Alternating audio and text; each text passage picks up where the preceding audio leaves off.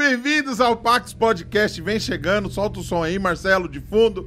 Gente, sejam muito bem-vindos ao Pax Podcast. Vem chegando, vem chegando, vem chegando. Por favor, se você não é inscrito nesse canal, se inscreva nesse canal. Eu sou o Daniel Araújo. Se você não me segue no Instagram, me siga aí no Instagram, Daniel7 Araújo. Não, mas põe outra música, a música tá dando depressão. É. Seja muito bem-vindo. Fala aí de onde você está falando, fala aí de onde você é, deixa o seu salve, vamos trocar uma ideia. Já compartilha com seus grupos, compartilha com seus amigos. Se você não faz parte do grupo do Pax Podcast, entra no grupo do WhatsApp, tá bom? Aqui, ó, no grupo do WhatsApp a gente troca uma ideia, a gente faz alguns, a gente manda algumas coisas de, bar, de bastidores e em breve acontecerão alguns sorteios bem legais lá também, tá bom? Então, se você não faz parte do grupo Pax Podcast, entra aí no grupo agora. Seja muito bem-vindo, tá bom? Tô muito feliz, Isaac aqui atrás ajudando a gente hoje a fazer uma sonoplastia legal. Mas você percebeu uma coisa? Agora o, Mar o Marcelo vai ter que ser MacGyver. Estou precisando de um pianista. Sem pianista fica vazio, fica triste Oh, meu Deus, falta emoção. Quando tem o tecladista, tudo acontece. É igual na igreja. Pode ver, você vai na igreja, quando o tecladista sobe ali, o cara que tá falando, quando o tecladista começa a tocar, dá mais emoção. Às vezes, dependendo do tecladista, dá mais raiva em quem tá falando. Não importa, o que importa é que ele aflora todos os sentimentos. Então eu estou precisando de um pianista do Pax Podcast. Se você quer ser o nosso pianista do Pax Podcast, quer trabalhar igual a gente, olha que trabalho legal. Nossas mães falam que é trabalho de vagabundo, mas é um trabalho, não deixa de ser trabalho. A partir da hora que você ganha um real, já é trabalho. Então vem com a gente. Se você quiser é só entrar em contato com o nosso WhatsApp. Se você não toca, mas conhece alguém que toca, manda para essa pessoa que estamos precisando muito, tá bom? Gente, então é isso, né? Eu quero apresentar para vocês o convidado de hoje. Ele que veio lá de Triunfo, lá do Pernambuco. Chegou aqui em São Paulo no Bexiga em 77. E esse cara trouxe o, o rap, o hip hop, atra, através do Repente de Pernambuco. Ele considera que é a, o primeiro rap aconteceu aqui no Brasil. E esse cara é muito respeitado, um cara que gosta demais do James Brown, do Bob Marley, do Luiz Gonzaga. Tem muita história para contar, já caiu até tartaruga na cabeça dele. Mas a gente não vai ficar só nessa conversa, porque em todos os programas ele só falou dessa danada dessa tartaruga. Então eu quero matar ela rápida pra gente falar sobre outras coisas. Deem as boas-vindas ao Fala rei, rei pode falar que é o rei do hip hop? Não, fala que é o embaixador, fala que é o quê? Embaixador do hip hop no Brasil, Nelson Triunfo!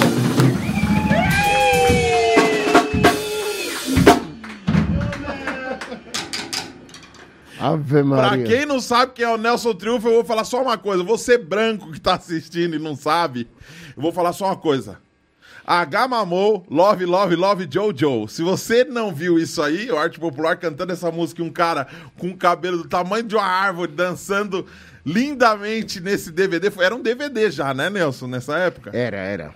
Cara, muito obrigado por aceitar meu convite. Estamos aí, né, cara? Eu dou muito valor ao pessoal que traz coisas e se responsabiliza por isso, por aquilo. Você aí chegando, fazendo seu programa e tudo, né? De, é, pessoas boas te acompanhando, como o meu brother ali que eu vi, ele molequinho, né? No morro lá, feio que nem um bicho. Eu digo, puxa, meu Deus, será que vai se criar? Agora tá bonitão aí, não, ó. Continua feio, mas tá legal, alfabet, alfabetizou. É que tá com máscara que não dá pra ver direito, é, né? Não. Mas. É, eu conheci a família dele toda, não sei o que. Vi, vi muita gente crescendo, crescendo. Cara, eu passei por várias gerações. Você imagina que naqueles anos 70 no Palmeira, eh, eu já, os pais daqueles rapazes que dançavam comigo, eu era um cara bem comportado, tipo assim, um cara que estudava, que só trazia ideias à cabeça, e a molecada que estava querendo falar uma língua, um negócio, ou, ou participar daquele show da Chique Show, que era a equipe maior de São Paulo e do Brasil na época, assim, se fosse ver mesmo assim, em termos de mano e tudo, né, uhum. meu? E aquilo ali os velhos já gostavam de mim. Aqueles caras que eram meus amigos, que eram moleques, hoje eu tô com meia-meia. Imagina, todos eles estão com 75, 70, 60.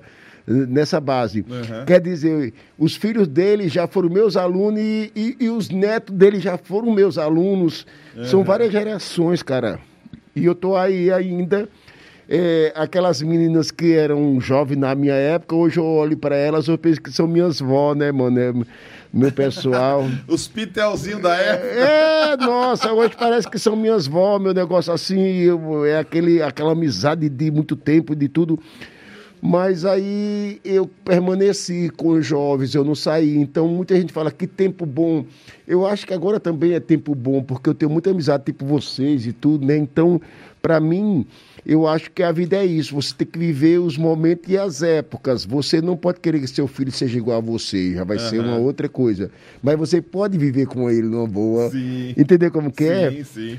Eu acredito nisso. Por isso, é, é, no Brasil eu, eu extrapolei um pouco aquela coisa do mesmismo. Por exemplo, eu curti, ao mesmo tempo que eu curtia um pixinguinha, eu curti um Noé Rosa, um Milton Nascimento, uhum. um Djavan, um Luiz Gonzaga, mas também já curti um James Brown, um, uma Lincoln, um, um, um, vários caras, um Jacques do Pandeiro, um, é, e, e, um Deep Purple, um Led Zeppelin, Black Sabbath, é, entendeu? Sim, e, sim. E eu Saber curtia, um pouquinho de cada coisa. E eu curtia tudo isso, só que muitos curtem, às vezes, para agradar e de embalo. Eu não, eu era aquilo, eu tinha LPs do, do Deep Purple, eu tinha até disco do Gerardriani. Caramba, Gerardriani. Ah, é, Gerardriani, ele cantou, ele gravou aquela do que o Renato Russo também gravou. Ainda que eu falasse a língua. É, é, é de, demais. e, e, pior que a voz dele parecia com, com o Jerry, né, meu? É. Eu adorava o Jerry. Ele, ele falava. É, é, eu sei que o que eu vou te falar agora é cruel, mas esse mundo é um teatro, cada um tem seu papel. né? Você conheceu todo mundo dessa. dessa todo, eu fiz show showbiz, com, né? Eu, eu, fiz show com Raul Seixas, cara, é. em circo, em circo. Em circo, cara. Em circo. Lona, lá, lona. Lona, lona, lona mesmo na Bahia ali, na, a gente ia pra daquelas ilhas lá de Nazaré da Farinha e tudo. Uhum. Eu fiz com, um show com o Raul Seixas. Raul Seixas. E naquele tempo ele já bebia bastante, né, cara? Ele gostava de uma vodka, imagina. É, é, é. E vodka, você sabe, aqui pro Brasil, tempo quente é meio louco, porque vodka é pra lugar frio, né, cara? Você toma num lugar quente e assa tudo por dentro, né, meu? Ah, e bate mais rápido? É, é. Por falar em bater mais rápido na cabeça, a danada da tartaruga, só pra gente ter registrado aqui, a gente fala bem rápido dessa história. É. Porque você contou em todos os lugares. E se tiver alguém é. aqui ouvir e falar, não tô sabendo dessa tartaruga. Não, não, eu contei, eu contei lá no Jô Soares e, e, e, eu escapei por causa de um passo que eu parei para cumprimentar uma pessoa. Ou pessoa veio do céu, viu, mano? Porque você quer saber, ela, eu ainda senti o vento dela passando. Eu tava na, eu tava na, na frente da galeria do rock, cara, e lá de cima da plataforma final, eu não sei como puseram um cargo de jabuti lá, aquele carga do jabuti desse tamanho assim. Meu irmão, ele despencou lá de cima. Eu senti o vento ainda. Ele caiu perto de mim assim, um metro. Mas foi um pipoco que eu passei uma semana com esse ouvido aqui. Zim, você ouviu a... Você ouviu o estralado é. do, do, do, da tartaruga no chão? Nossa, cara, espatifou, cara, espatifou. Ela caiu de costa e espatifou. Aí eu, eu, eu, imagino até uma reportagem, né? Já pensou, o Nelson morreu com uma cagadada na cabeça, né? Porque é, é um cagdo que caiu, né? E, então, uma, um cagdo caiu nessa cabeça é o quê? Né? Uma cagadada? Sim, sim. Caiu do. Na, é. Tava na galeria do rock? É, você não sabe, cara. Ali eu tava normal, mas depois eu comecei a pensar. Eu, eu, disse assim, poxa, eu podia não estar tá vivo agora, mano. Mas eu entrei numas, né, mano? E que morte mais zoada. Já pensou, você, depois de todo esse trabalho. Você viver numa cidade. Você viver numa cidade com São Paulo, cheia de metrô, cheia de carro, e ser atropelado uma tartaruga. É, é, é, é, muito, é muito ruim pro currículo, né, não, mano? Seria horrível pra história. O João, o João Soares falou que não ia fazer nada, porque meu cabelo assim cai em cima, ela fica vum, vum, vum, vum, né? E foi na galeria do rock que você teve experiência com essas bandas de rock que você falou? Ou não, você já conhecia antes? Não, cara, na, na, na, no meu trajetório, que eu saí de Triunfo, Pernambuco, ó ali, ó, o Isaac tem 12 anos, eu saí com 4 anos a mais que ele, eu saí com 16 anos. 16 anos. Aí fui estudar em Paulo Afonso e lá era a cidade da música na Bahia, né? Porque eu estava em Pernambuco, eu fui para Paulo Afonso, que era a capital da energia. Tem até aquela música do Luiz Gonzaga. Delmiro deu a ideia, Apolônio aproveitou. E o Paulo Afonso foi um sonho que já se concretizou. O Brasil vai, vai, né? Uhum. Eu, não pode falar o Brasil vai sair de costa andando. Quem fala que é... E quando você veio, você veio sozinho? Sozinho, cara. Eu saí para Paulo Afonso estudar sozinho, paguei estudo, paguei lugar para morar, aí fui para Brasília. E lá em Brasília eu terminei o colegial. E eu trabalhava na época que eu comecei a trabalhar em Paulo Afonso nas usinas hidrelétricas, então eu trabalhava com marcações topográficas, né? Uhum. Inclusive, quando eu estava em Brasília, em 76, que eu estava terminando o colegial, eu vim para São Paulo para fazer um trabalho de topografia, sabe onde foi?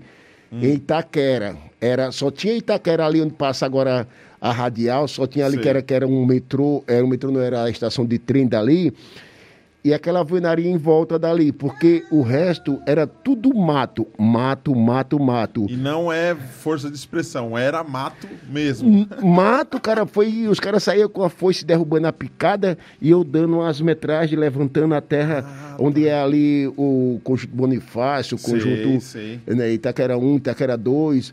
Aquilo ali eu conheci Mata Atlântica. Minha avó morou lá, cara. Minha avó tinha apartamento. Então, eu sou, eu sou, um dos fundadores ali, né, da, da de, de Itaquera, né? Louco, mano? Quando eu cheguei em São Paulo, aqui na Zona Leste, na, em Tatuapé ali, é, o único prédio que tinha era o hospital. O resto era tudo causa da alvenaria, não tinha um uhum. prédio. Hoje está parecendo Faria Limas. Eu, é... eu, acho que nenhum bairro cresceu tanto como Tatuapé, ali perto dos. Né? E é um lugar das confessionárias de, de automóvel e tudo. Nossa, eu vi aquilo ali, tudo casinha baixinha, tudo anã, meu. É.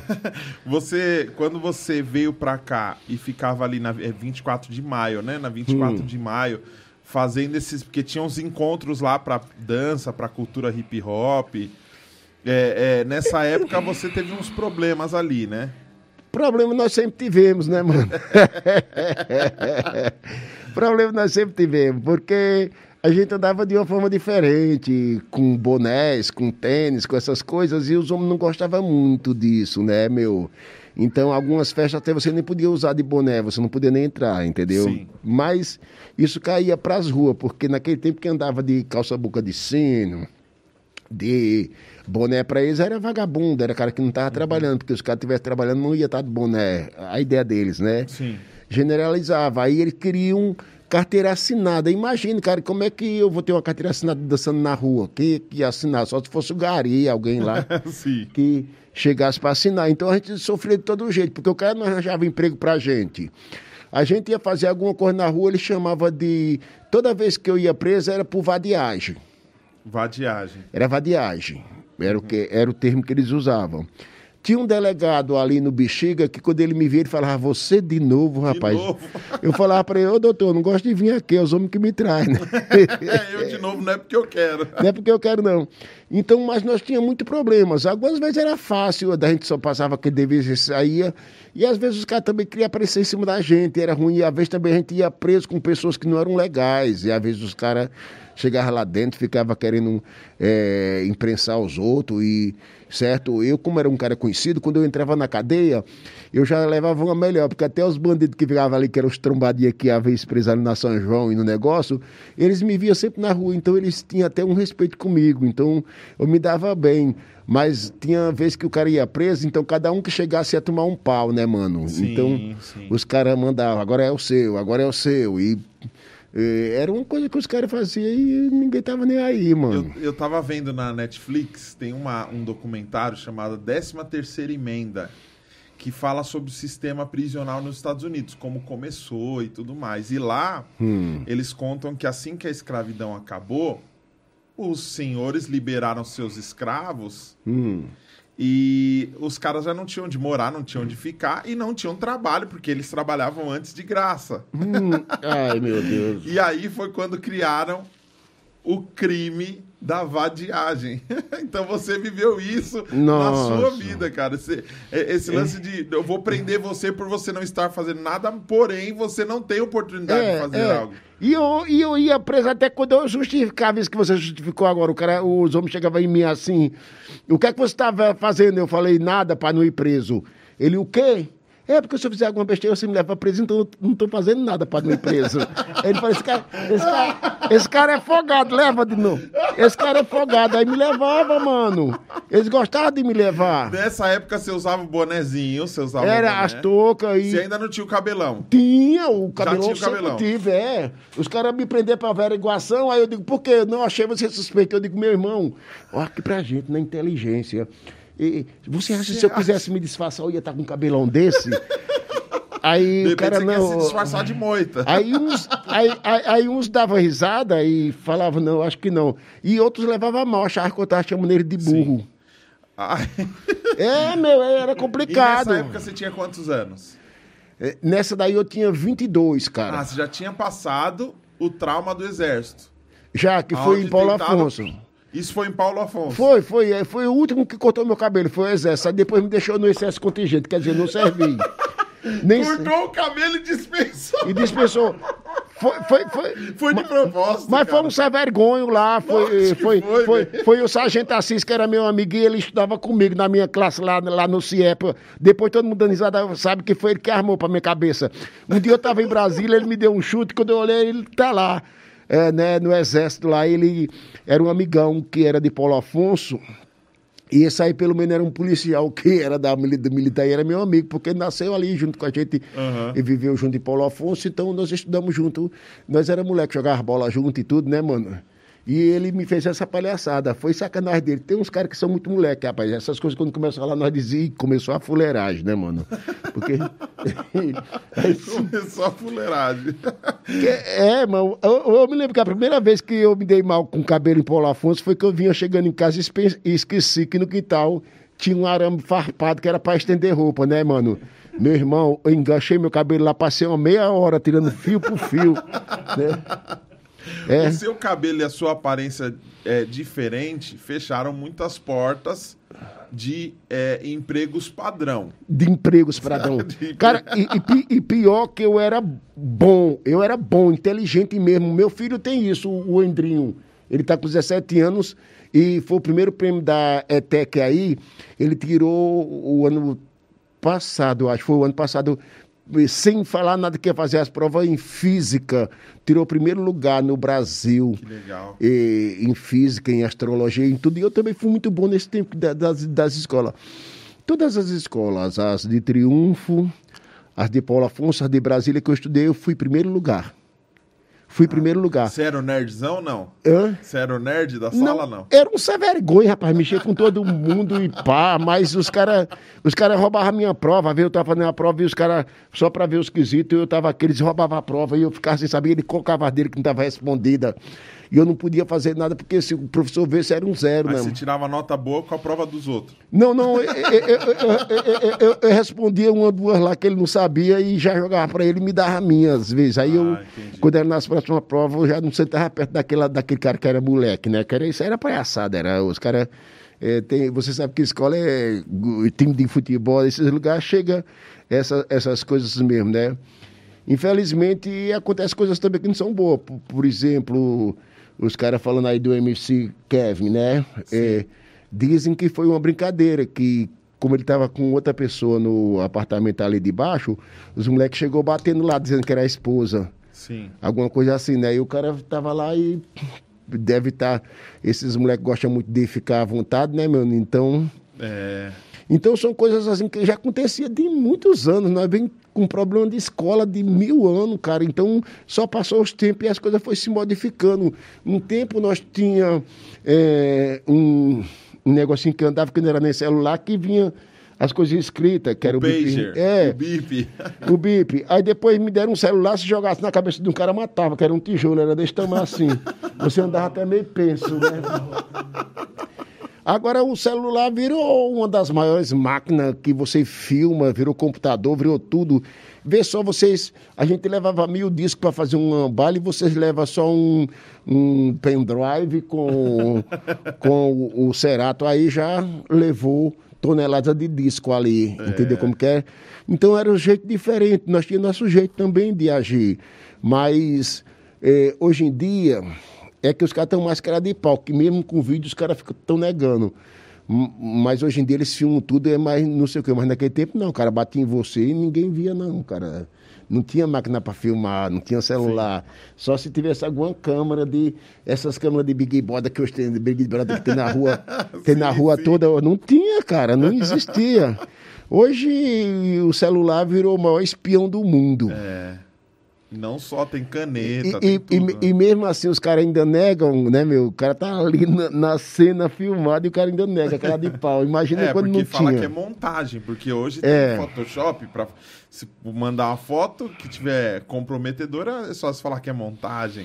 Montagem.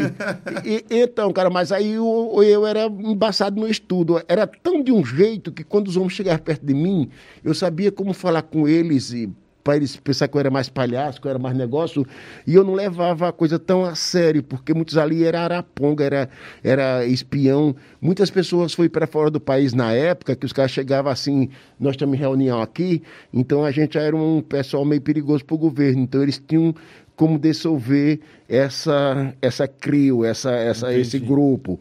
Eles faziam isso, chegavam no cara e jogavam é, coisa nos ouvidos. Muita, vez, muita gente, quando chegou de volta para o Brasil na anistia, eles não tinham sido procurados. Foi, foi apenas um escândalo falso de deixar ele com medo e tudo. Né? Você lembra quem que era na época? Quem, quem governava nessa época? Lembro. Tinha o Garrasta Azul, Médici, tinha o Costa em Silva, tinha o Castelo Branco, Todos esses eu peguei o governo deles. Caramba. É. Você, nesse período de Paulo Afonso e São Paulo, você ficou algum tempo sozinho hum. para se adaptar e para você, você quis vir para cá para crescer. Em, em, em dois lugares eu fiquei, que foi os primeiros, Paulo Afonso e Brasília. Agora, ah, tá, São Paulo, a, já... a São Paulo já tinha um irmão que morava no Bexiga. Ah, tá. E eu fui para o apartamento dele, já facilitou mais um pouco. Por né? que eu falo isso? Porque você tem um, um jeito, cara do amigo que todo mundo quer ter. O cara que anima qualquer festa, o cara que no velório faz, faz graça. Eu, eu, quando não tenho com quem brincar e zoar, eu zoo comigo mesmo, sabe? tem, tem hora que eu falo pra mim, ô oh, meu, para, tá bom já, meu. Tá... Mas quando você saiu de Triunfo e foi pra Paulo Afonso, você, você ficou um tempo sozinho ou você já foi se enturmando logo quando chegou? Cara, eu fiquei um tempo numa casa de um pessoal de Triunfo e no, e no primeiro pagamento já ajudei eles e já aluguei um quarto para mim. Com três meses eu já era líder do CIEPA, que era um grande ginásio lá. E eu virei líder. Você da... é um líder nato. Era, cara. Você vê que em Paulo Afonso, um cara falou para mim assim: uh, oh, como é seu nome? Eu falei, Nelson. Porque meu pai era Nelson, né? Então tem essa coisa, quem é filho de seu Zé é Zezinho. E quem mora perto do cajueiro lá é Zé do Cajueiro. Então tinha aquelas coisas, né, mano? Então eu era o Nelson. Ele falou: Que Nelson, rapaz, você é, é, novo, mas você é magrão e alto. Você é o Nelson. Uhum. Né? Aí a partir dali começou a, a, o reinado do Nelson em Paulo Afonso. Olha, cara, Aquele era início dos anos 70. Você acredita que até hoje meu nome ficou tão forte em Paulo Afonso que toda vez que um moleque está crescendo com cabelinho black power, fala, ó oh, Nelson. Então os moleques me conhecem, às vezes eu nem tá indo lá. Legal. Né? E, e, e, lá que eu comecei a minha carreira, né? Inclusive tinha um cara do Rio de Janeiro que fazia parte do Big Boy, eh, do Carlos Imperial, que fazia os primeiros bailes da pesada, que era no Canecão que depois viraram os bailes blacks. Entendeu como que é? Sim. Um daqueles caras já dançava. E quando ele me viu dançando num palco em Paulo Afonso, ele falou: Nossa, que legal. Já tinha um doido lá que dançava comigo, que ele queria me imitar e findava dançando bem pra caramba. Né? Era o, é, o, o, o nome do cara: Urânio. Urânio. Urânio. e esse outro era o Tico. Então teve uma hora de uma apresentação no Coliseu Show que Antigamente todos os cinemas tinham palcos, né? Tipo assim, o Odair José em Paulo Afonso se apresentava muitas vezes ali no cinema. Né? Na minha cidade também, um Gerard Adriano e um pessoal que ia lá se apresentava no cinema porque Até aqui em São Paulo mesmo eu vi alguns cines antigos, existia um palco grande, maravilhoso, né? Uhum. Era para as duas coisas, tanto para filme como para show. Sim. Aí, e cara. Tinha outro que era para as moças dançar também. Também, tinha tudo. Era bem multiuso a parada. É, o cinema era isso. E era muito legal, cara, porque hoje essas novelas que passam, naquele tempo eram seriados, então a gente às vezes era obrigado a ir ao filme no outro domingo, porque a, pra gente não perder a parte do seriado. Uhum. Né? né? E era muito legal. Aí, na hora lá que eu me lembro que eu toquei Sex Machine de James Brown, naquela época, né? Uhum. Aí os dois caras subiram. Que foi o Tito e o, o. Porque na outra vez o Tito falou assim: não, como é que você já dança isso? No Rio está começando isso aí, tem um tom de tornado, a gente não sei o quê. E ele foi visitar a, a Paulo Afonso, por quê? Porque era da Chesf. A Chesf era um, uma coisa nacional de, de, de, segurança, e o Rio, nos anos 60, virou Brasília 60, capital, mas antes era o Rio que era. Uhum. Então tinha muita gente do Rio de Janeiro em Paulo Afonso, Bahia, né? Uhum. Vê que loucura, né?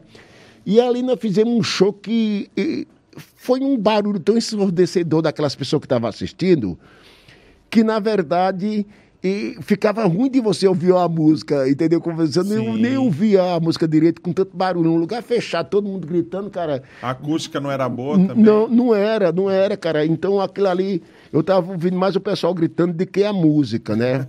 Mas nós não queríamos saber. Tinha um no chão de cabeça, outro tava deitado, outro tava em pé e outro rodando, né?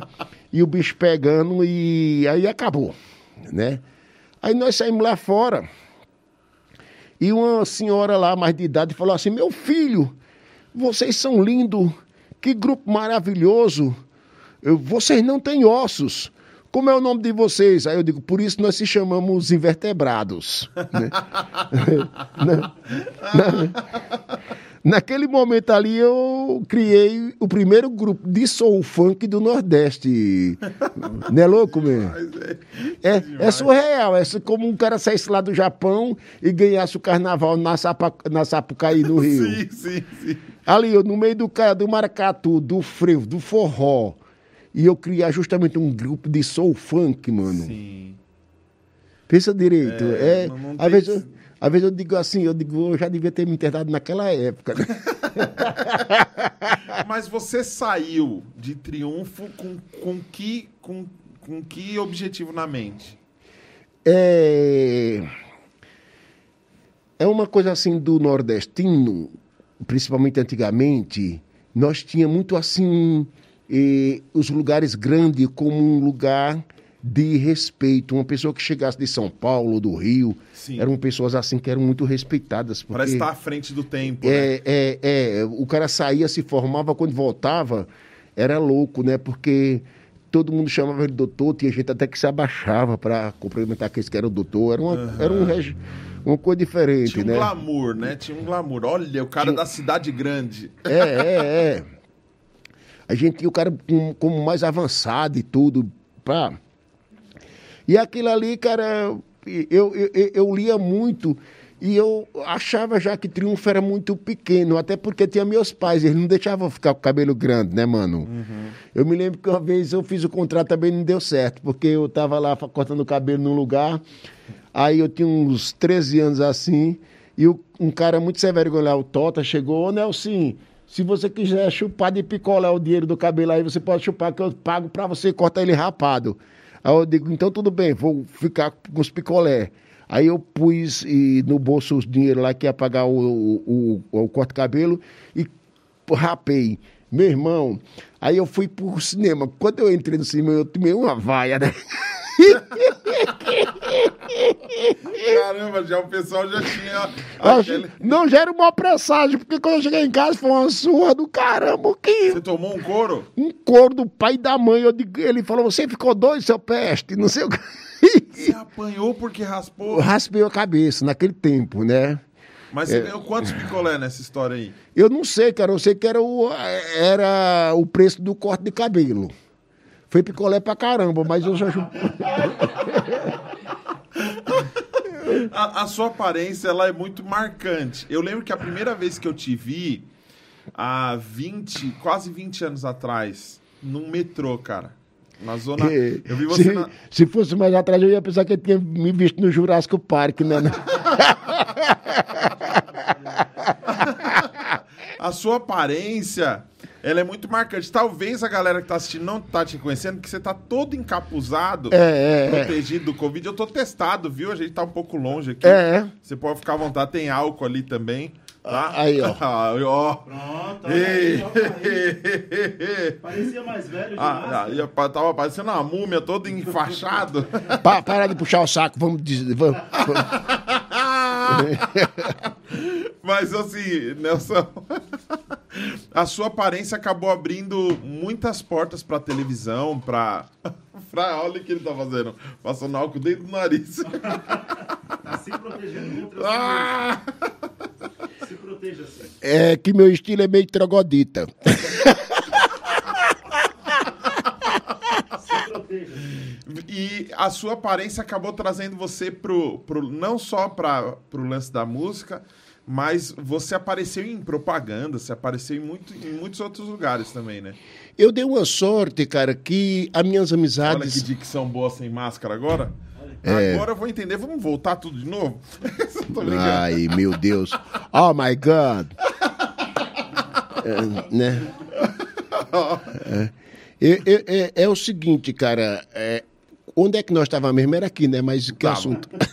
Sobre o lance da aparência. O que a aparência abriu outras portas pra você além da música. Abriu e fechou também. Sim. tá? Mas abriu muito mais. Porque é o seguinte, você é, é, às vezes é discriminado é, devido mais uma sociedade que não te conhece daquele jeito. Ela quer que é, quando alguém quer tipo uma gravata é porque talvez a pessoa quer que você fique parecida com ela, entendeu como que é? E eu fui sempre o contrário de tudo. E isso da- daí também já agradava pessoas que eram loucas para ter a liberdade, não tinha. E elas se inspiravam em mim. Pelo, pelo, pelo uma calça vermelha que eu usava, quem usava a calça naquele tempo vermelha era um viado, era não sei o que na cabeça deles. Para mim, eu nunca discriminei nada disso, então eu era cabeça livre. O que é que uma, casa, uma calça vai fazer de, de errado para mim? O que é que um brinco vai fazer de errado? Porque, na verdade, os brincos começou com os nativos africanos, e quando eles estavam prestes para se casar, eles tinham o brinco como um, um símbolo de. uh, que chegou no, no- num ponto adulto e De um tudo. estado civil também. É, é, e t- e os piratas? Vai falar que eles eram um bicho ali pra tomar uma espadada do caramba na, naquele.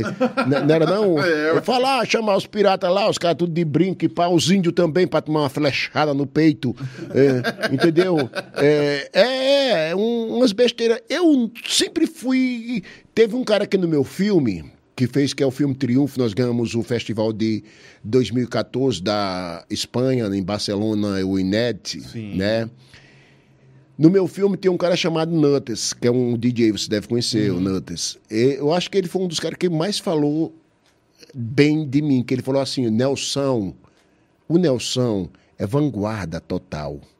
Tudo isso que muitos caras fazem hoje, ele já fez nos anos 70. Sim. E é verdade. Por exemplo, nos anos 70, 72, eu usava, eu comprava dois tênis, um verde e um vermelho, e usava um no pé e outro no outro. Eu não Sim. usava eles juntos. Entendeu? Aí eu vi já umas copas aí atrás, umas duas ou três, os caras usando uma chuteira de uma cor, eu digo, Ih, isso aí é velho pra caramba, né, mano? né? E muitas coisas eu, eu fui fazendo, como por exemplo, um cara que saiu do meio do forró e tudo, e fazia parte dos grandes bailes black da época, daquele movimento dos anos 70, que Chique Show foi a maior aqui no, em São Paulo. Chique Show foi a maior.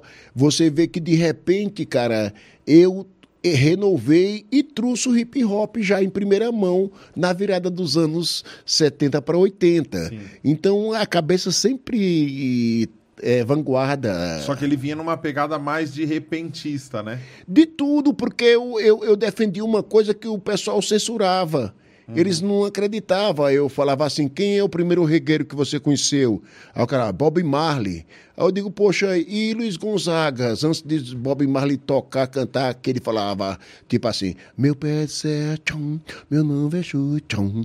dum, dum, dum, tchá, dum, dum, dum, dum. E- Então, Já era, né? é, é tanto que o shot é, é um reggae, só que com maldade, né, meu? Porque, eu- porque na verdade o cara tá com contrabaixo, com a guitarra, com a bateria e tudo, e o cara tá lá só com a sanfona, uma zabumba e um trianguinho, né, mano? É até mais que dava todo o sentido do, do sim, compasso. Né? Na, no, no reggae só dá uma A dobrada. pulsação do, do reggae, né? É, é. Entendeu? Só entrou mais aquela guitarra. Foi que foi uma das modificações. eh, Mas a sanfona já fazia mais ou menos isso também na cama eh, dela. Na, A na- sanfona já fazia o, é, o chamado cufeco. É, é. Cufeco, cufeco, cufeco. Eu vou falar a verdade, mas pareceu cantiga de Guiné, né? Só que a Guiné fala, tô fraco, tô fraco, tô fraco. Isso. né? É, é, é, então, aí eu falava disso aí. Aí, eu, aí quando veio o rap, o primeiro rap que veio pra São Paulo caiu na minha mão, que era justamente esse que você estava tocando aí no baixo, que, que, que era do Sugar Hill Gang, é, é, chama-se Raps Delights. Isso. Raps Delight. Que, que a- o Ruge gravou a ser errado, errado, errado, errado, de pi, é, veio disso aí. É, é, é. Veio dessa música original. Então, dessa música, dessa música aí. Então, isso eh, faz parte da história. Mas quando eu vi aquilo ali, eu já me identifiquei rapidinho, em hora. 79, porque já tinha ah, conhecido o Coco Embolada. Porque no Brasil, cara, teve uma, um estúdio que chegaram a mais ou menos assim 71 rimas diferentes, modos de rima, né? Por exemplo, um freestyle. O que é o freestyle atualmente? É o flow, é a levada de como você canta música e improviso. Quem fazia isso antigamente e faz até hoje? É tipo, para quem conhece agora, tem o Caju e o Castanha, que é o Sim. coco embolada. É o coco embolado. Então, embolado. é o nosso freestyle. Agora já foi na nossa época, bem anos 50, 60, já foi o nosso coco embolada. Qual é a diferença? É que ela tem um beat que é tum tac tum tac tum tac tac tum tac tac tum tac tac. Um negocinho que vai virando tum tum tac tac tum tac tac. Ah, Aí você vê como já perto desse outro do, do, do funk cario- ca- carioca. Tum tac tum tac tum tac. Então, as coisas estão tudo ali. Mas isso aí, cara, se você pensar que o samba você tem dois tempos, que é um e dois, e tum, tum, tá, e um, e do- e no caso o, o funk são quatro, tum, tá, tudum, tá. Então é só você fazer o samba dobrado que já ficou com os quatro tempos. Sim. Tiquitungu, ticutaca, tiquitungu, dugu, dá. Né, né, né, Não é? Então as músicas, elas estão tudo ali juntas, né? Elas, elas têm toda uma formação Sim. certo? E a formação da, da, da, da, da, da- da, da levada para ficar pá, eh, ela ficava em seis. Então Pra era ficar pá. para ficar pá, né, meu? Que, é que você não, não, para no ímpar, tem que ter a matemática. Pra ficar pá, sim, sim. Não, é- não não é legal? Sim. Então, na, na, na embolada você fica com seis. Mas se Sim. você fizer seis com seis, fica 12. Então, Sim. já fica um tempo de quatro com quatro, quatro com quatro, quatro com quatro, quatro com quatro. Então, não é legal? Então, a matemática, ela é muito louca, cara. E, e na música, ela é cruel. Ela vem mesmo. Aí eu até pensava assim, poxa, mas no grafite não entra matemática. Foi um engano meu. Porque matemática também é espaço. Se você não souber pintar o cara, você põe uma cabeça grande, não dá pra pôr o corpo, né? Isso. Quantas vezes você pintou no papel a cabeça do cara, não dava pra pôr o corpo, né? Porque a cabeça ficou A cabeça grande. ficou grande demais. Ficou grande demais, e aí então, o, o que é? Porque vocês não tinham noção do espaço, do, do, do, do tamanho. Então, isso é matemática. Então, a nossa música, ela é pura matemática. Se você souber como fazer as contas, você encontra Sim. ela numa boa sem precisar de estresse. E você tinha acesso a essas músicas, mas você não tinha acesso à tradução dessas músicas, ou você conseguia? Não, não. É, não tinha ace- é, essa, essa tradução. É, Por e- exemplo, James Brown, Sex Machine. Não- ninguém implicava naquela época, tipo, como assim, máquina do sexo? né? Porque já era uma letra provo provocativa. Pro, né? pro, pro, provocativa, mas algumas coisas é, passa batido por, por, por a gente na época não saber tanto o português e até porque para cá significa outra coisa. É, por exemplo, se você for falar que o cara, nossa, o moleque é ligeiro, é uma gíria, né? Sim. Então podia você pôr uma música o moleque é ligeiro e, e lá para o americano ouvir o moleque é ligeiro não ia dizer nada para eles, Sim. entendeu? Então, Sex Machine, quer dizer, é o, é o cara que ama demais, ele é uma máquina da, de, de, de sexo. Então, aquilo para eles era uma coisa diferente, era tipo. Uh, outros termos que tem aqui. Uhum. Mas pra gente não. Era, era apenas uma música balançada e muito louca e, e swingada, era isso. E, e, e, até porque o James Brown, ele fazia um discurso em cima, né? Sim. E tudo isso. Ele não só falava uma coisa assim, ó, vá se não sei o quê. Não, ele tinha todo um motivo para chegar naquele vá não sei o quê, né? Ele tinha o porquê daquilo, como você é negro, é pobre, tem, mas tenha eh, orgulho disso, não você. Eh, então ele fazia aquele discurso. E Sex Machine ele veio trazendo uma coisa que já era bem avançada nos Estados Unidos, que era aquilo do cara que dançava bem, uhum. da pessoa que dançava bem, ela era muito querida, tipo um próprio Elvis Presley, um Chuck Berry, Little Richard, quando ele dançava, mais tarde o Michael Jackson, depois eh, também o Prince, eram pessoas que a Madonna, Beyoncé, são tudo pessoas que a dança foi uma das principais armas que eles tiveram para aparecer, Sim. né? Então, como ele falava também numa música Hot Pants, Hot pants é calças quentes. Uhum. Mas você, poxa, que, que besteira calças quentes. Mas imagina você estando com uma calça bem quente, que tá queimando, aí você fica correndo para lá e para cá, né? Não sim, sei o quê. Sim. Então aquelas velocidades da perna dele para cá, para lá, é como se as calças dele estivessem incomodando, tivesse quente e ele tá se livrando, né? Uhum. Então, é umas coisas que muitas vezes você não pode traduzir, que quanto mais você quiser traduzir ao pé da letra, fica pior. Sim. Fica pior. Porque a censura vem mais pesada ainda, né? Entendeu? Tinha isso. Uhum. Né? E a censura aqui era terrível, cara, era terrível. Era terrível porque muitas músicas fizeram sucesso bem depois, né? Mas elas já eram antigas, né? Mas tudo que vem o dessa... cálice, o cálice, né, meu? Era como se os caras estivessem falando com você, fala cálice. Cálice. né? Cálice, tira de mim esse cálice. Você entendeu? Sim, sim. Então, as coisas estavam tudo assim, infiltradas, infiltradas. O Tom Zé tinha umas músicas assim que ele, ele criticava e a galera não entendia que ele estava criticando. Não sabia, não sabia. Eu, eu, mais tarde, por exemplo, o Cazuza, quando falou nossas piscinas estão cheias de ratos, quem não tem muita cabeça politizada vai pensar que os ratos mesmo, que às vezes tem tantos ratos no quintal que cai na piscina mesmo. Mas ele falava assim, suas ideias não correspondem aos fatos. Aí ele já estava falando que era de outros ratos que ele estava falando.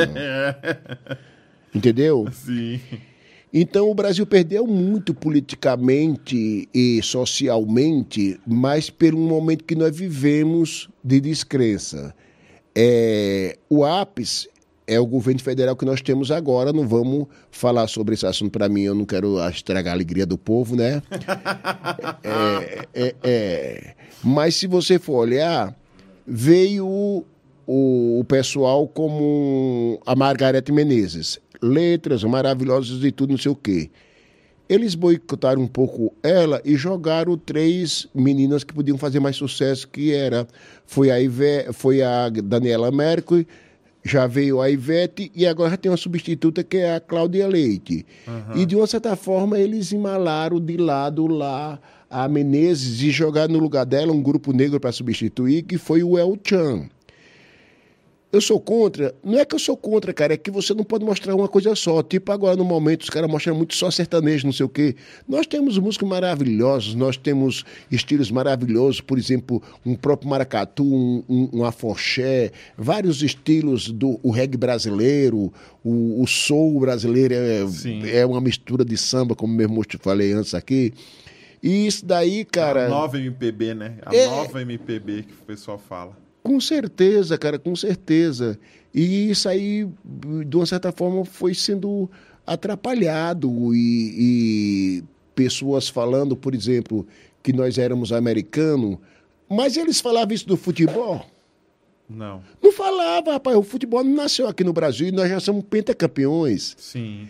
Então é uma coisa mais de generalização mesmo, uh, de, de, por exemplo, você ser eh, corintianos, o outro ser palmeirense, e vocês começam a pôr os estados como se fosse eh, times de futebol. Não é isso, cara. Falar, ah, o mineiro é à vontade, o, o baiano é preguiçoso. Isso é muito ruim, cara. É, é uma forma de desconstrução da nossa união nacional. Mas tem a, margem, é, tem a, a marginalização a, da parada. É, né? Não, tem. Aí veio o quê? Às vezes o cara falava para mim que a mulher que o Racionais era música de, de bandido, música não sei de quê. Mas ao mesmo tempo que ela falava mal do, do Racionais, eu vi a filhinha dela dançando na calçada, descendo na boquinha da garrafa, e ela aplaudia e ria. Mano, por amor de Deus, cara, o Sim. que é que tá acontecendo? Se chama hipocrisia. Isso. É. Isso. Aí veio o funk carioca, que não é errado, é bonito e tudo, mas algumas letras e a forma de curtir é que ficou um pouco diferente. Mas faz parte tudo de uma época. Mas só que tem um, uma coisa muito ruim no meio de tudo isso. É que nossos moleques, eles evoluíram muito no, na computação, no computador, Antigamente, para a gente produzir uma música, era um trabalho danado, não tinha produtor nem nada. Sim. Hoje tem você, já põe o um moleque na bateria, já tem ali. Nós temos em todo lugar, nós temos Einstein, que faz música, que faz isso, faz aquilo outro.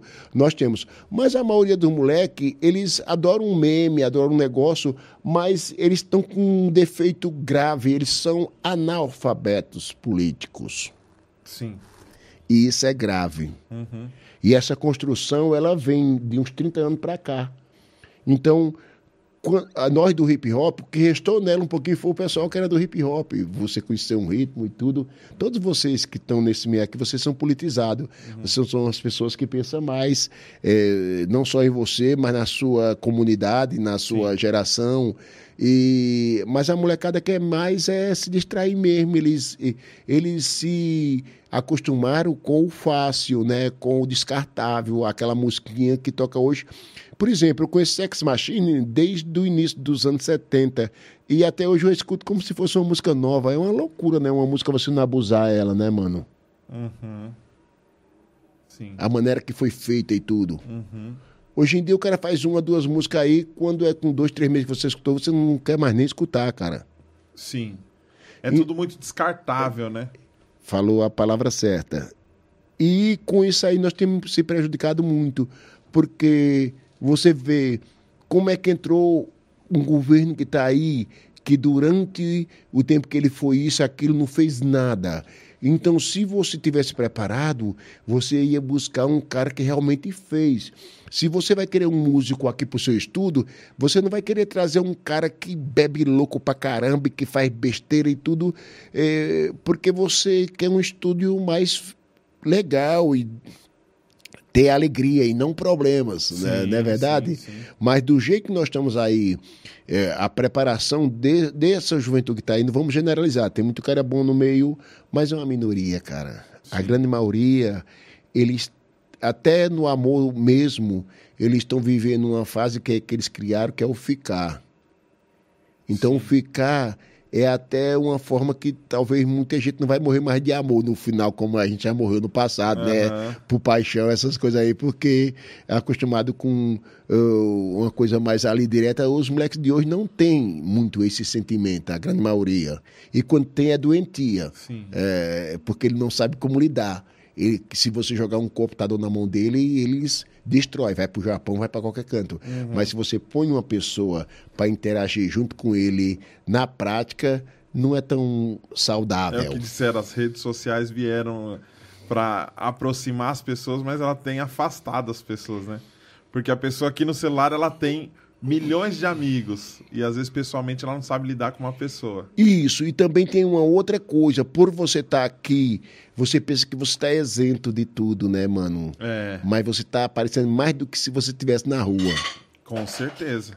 Né? Então tem todas essas, essas, essas coisas que não era. Podem existir, é claro. O problema é que elas dominam, cara. Então nós tínhamos que ter uma preparação. O que aconteceu? A escola didática não evoluiu tanto como evoluiu a internet. É tanto, se tivesse evoluído o país teria todo mundo o celular para fazer as aulas online, os negócios de. E não é isso, está sendo um desastre. As aulas online eles estão começando a se inteirar agora, depois de um ano, é que eles estão começando a aprender a trabalhar com essas aulas online. Né, cara?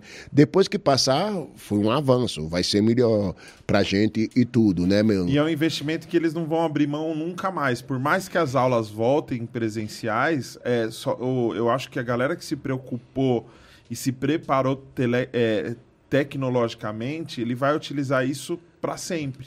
E também, por exemplo, você tem como fazer um curso de engenharia da sua casa. Você chegou do seu serviço e você, em vez de pegar um carro e ir na universidade, você pode ficar na sua casa e de lá você fazer. Sim. Isso é uma facilidade. Eu, eu vi uma palestra lá na Alemanha de um senhor lá que ele falava o seguinte, que daqui a uns 20 anos não vai ter mais essas cadeiras de carteira de, de, de, de escola com lousa. O pessoal apresenta os alunos, daqui a uns 20 anos não vai ter mais essas escolas. Aham. Não vai existir mais isso. E 75% das profissões que vão existir, elas não existem ainda. Sim. Por exemplo, uma, um- uma, uma profissão nova. Esses moleques que jogam esse futebol aí de, de, de mídia, esses futebols, esses jogos de Ragnarok, essas né, coisas aí. Isso é uma profissão nova. Os caras. Tem cara que tá ganhando pra caramba. Já tem outros caras que usam o drones para fiscalizar as fazendas e, e, né, meu, e tudo. Quer dizer, esse drone, piloto de drone e tudo, era uma profissão que não existia. Sim. Então, d- quando é, daqui a 20 anos, eh, só talvez 25 a 20% do que hoje são profissões, elas vão estar existindo.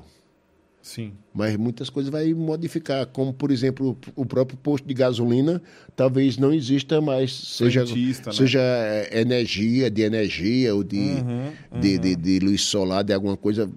Já está começando. É, lá, lá fora já é tudo automatizado. O próprio cara abastece o carro dele, vai no mercado, ele mesmo passa. Eu, é, eu já fiz faz. isso, eu já fiz isso, eu já fiz isso na, na Holanda, no supermercado. Sim. Já fiz isso. E, e é tão fácil, cara. É tão fácil. Então, mas vem cá, aí já aquele cara que era empregado no mercado, que fazia estoque nesse negócio aí, vai começar a ter problema, os É, caixas. ele tem que se reinventar. Minha mãe estudou datilografia. Vai fazer o quê? Não, Eu- quero máquina de escrever. vai fazer o quê? Eu também estudei da datilografia. Era QWERTY. É, fazia já parte- era QWERTY o teclado não? fazia, fazia parte de qualquer currículo, né, man? De É. qualquer currículo fazia parte. Então era, era embaçado, não era brincadeira, não. O negócio era. O- esse lance que a gente falou sobre a marginalização, porque tudo que envolve a música negra, grafite e muita arte acaba sendo marginalizado. O, graf- o próprio grafite foi muito marginalizado, que tem gente que não sabe diferenciar nem pichação de, graf- de grafite. Essa dificuldade que a sociedade tem de compreender a arte e de aceitar a arte. Eu acho que o Brasil é muito ruim em reconhecer. Eu acho que tem pessoas que é, deveriam ter sido muito mais honradas e respeitadas e lembradas pela história e pela contribuição na história e não foram por causa desse, desse lance descartável, desse lance que não tem valor. É, E, e principalmente pelos preconceitos, cara. sim, Pelos preconceitos. Eu era para ter gravado o primeiro rap nacional que eu já compunha, já, já, já outro negócio, né? E não gravei por- porque quando eu cheguei na Warner, eh, tinha lá uma patricinha que ela eh, me atendeu, já assim de uns 30 anos ou mais, não sei o quê. E ela mandou eu cantar e eu cantei. E ela falou: É, não vai dar para gravar você porque você tem problema na língua. Primeiramente, ela não conhecia rap e foi me olhar. E ela, Ela falou, falou isso, Ela tinha- falou que eu tinha problema na língua, porque embola no rap e tudo, não sei o quê, papapá, né? E ela, mas quando eu fui olhar direito o que era meu problema na língua, era o preconceito dela, porque naquele tempo eu tinha muito sotaque ainda nordestino. Ah. E eu já tinha sofrido isso sem saber na TV Tupi, que eu dançava, os caras podem dançar, dançar, quebrar tudo, cara, só não fala com ninguém, não é pra falar e tudo. Aí eu pensava que era pra eles me vender como um dançarino gringo, Sim. né? Mas não era, era porque eles tinham vergonha do meu sotaque naquele tempo, Caramba, mano. Já naquela época. né? Então era assim que era, meu. O Não barato fala era nada, só dança. só dança. Mas você percebeu em algum momento na sua carreira que as pessoas também usaram a sua aparência como um, um- como puro entretenimento, sem entender a causa e sem entender o lance da resistência, sem entender a história por trás do, cab- do cabelo tinha muita história. Eu vi algumas entrevistas suas e eu me incomodei, eu me incomodei em alguns momentos. Porque parece que era só isso. Um cara com cabelão. Ah lá, olha que cabelo grande. O que, que será que ele guarda aí? Tira um skate, tira uma guitarra? O que, que ele faz com esse cabelo? Ah, achei que era peruca. Tipo, você sentiu em algum momento as pessoas usarem você na, na mídia ou em- em- em- é, na TV só pela aparência, sem se importar realmente com o que você tinha a dizer? Eu acho que muitas vezes eles nem sabiam, não tinham nem capacidade de me entrevistar. Tipo, se você, você era muito melhor do que eles lá. En- entendeu como que é? Então, como é que você vai falar sobre plantação com um cara que vive no cimento eterno? Né, cara?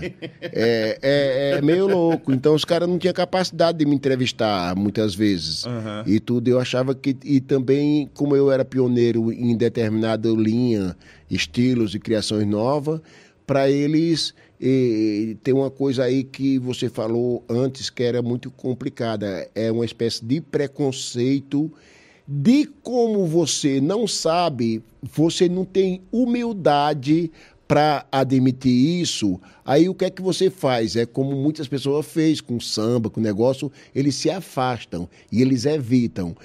Para que é que eles evitam? É porque eles não querem dizer que não sabe e não quer pagar mico, como diz os outros, entendeu?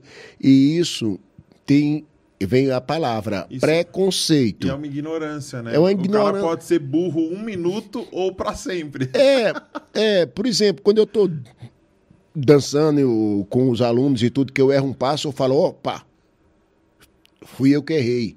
Aí o moleque olha assim, nossa, mas o professor errou. Eu tô ensinando ele ali, quando ele errar, ele assumir que foi ele. Sim. Porque quando você erra e você assume que errou, isso quer dizer que você vai crescer, vai corrigir. Claro. Quando você quiser dizer que foi porque escorregou, que foi por causa disso, ou a mãe de quem, não sei. A culpa é minha, eu boto em quem eu quiser, né? É, entendeu como que é? Sim, sim. Então essa pessoa não vai corrigir o erro dela. Essa aprovação o tempo inteiro. Eu não posso falar que eu errei. Ele Não pode. Uhum. Entendeu eu não posso como falar que que, é? eu não sei. Isso é uma Então- ofensa, eu falar que eu não sei alguma Eu, coisa. eu, eu, te- eu tenho, eu tenho uma música que ela fala assim. Como é que é? Cadê o violão? Cadê o violão? Cadê o violão?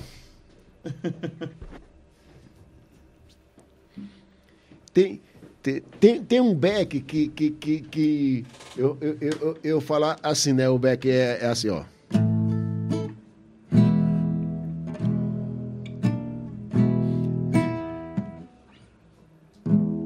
Sei, sei mesmo, sei, sei mesmo, sei, sei mesmo, sei. Sei mesmo, sei. Aí os back vem, na, vem, vem no fundo. Sei mesmo, sei. Lá em cima. Sei mesmo, sei. Sei mesmo, sei. Sei mesmo, sei. Se eu falar que não sei, não sei. Mas se eu falo que sei, eu sei. Se eu falar que eu não sei, eu sei. Né? Se eu falar que eu sei, eu sei. Então se eu falar que eu sei, eu sei. Mas se eu falar que eu sei, que eu não sei, eu não sei, né, meu? né? Aí, aí eu brinco no final, né? Oh, baby, I love you. Baby, I need you, love. Oh, baby, I love. Disse eu sei. É, disso né? você sabe. Disse eu sei que eu te amo, que eu, isso, aquilo, né? Então eu- fiz isso aqui. Eu, eu posso te mostrar o trovão? Pode, pode mostrar o trovão? Eu não. Eu Quer vou. tentar ligar? Não, aqui dá pra sair. Aqui dá pra. É que, eu não- é que não tá voltando minha voz, eu queria ouvir minha voz. A sua voz não tá indo aí pro fone? Ah, ah, um, dois, um, dois. Você não tá ouvindo sua voz aí, não? A minha você tá Um, ouvindo? dois, tô. A sua não? A minha eu tô ouvindo, mas tá baixa. É, liga algum, algum microfone de um lado.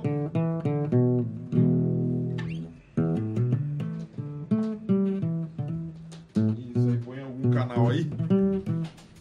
E aí você liga o P10 aqui, ó, no I 4, Marcelo. Com, com a gente é assim, vamos fazer o som chegar lá, porque se- só se a gente ouvir e o povo que tá assistindo ouvir, eu vou mandar um salve É. pra eles enquanto o Thiago liga aqui, ó. Então Gente, vou tá- conversando, vou conversando. Vamos, vou vamos mandar, conversando. não, vamos mandar um, um, um, um salve pro pessoal que tá aqui, ó.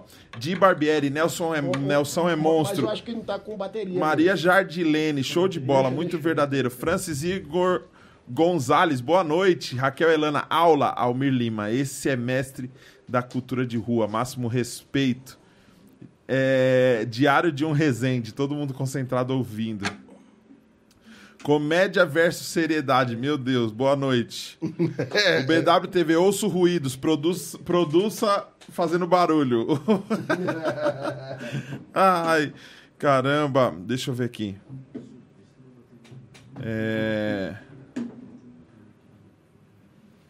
O, o Carlos Eduardo falou que lembra o Patropi. Você lembra do Patropi? Era, era lá perto do, do- Era da Paulista.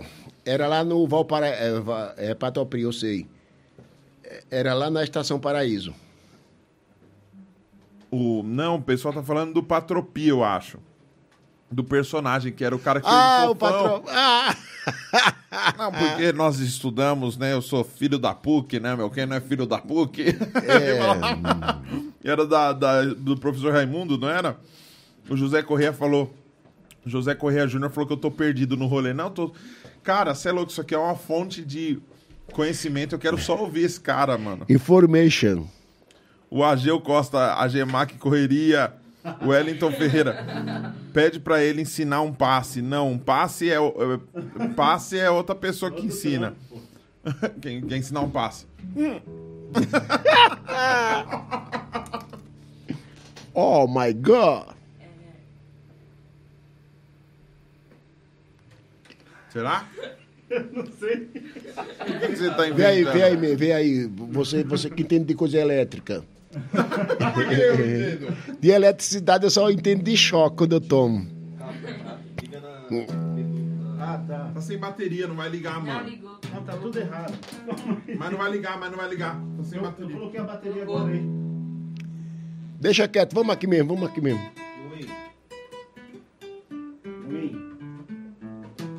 É o prato. Tá ligado? Tá indo aí?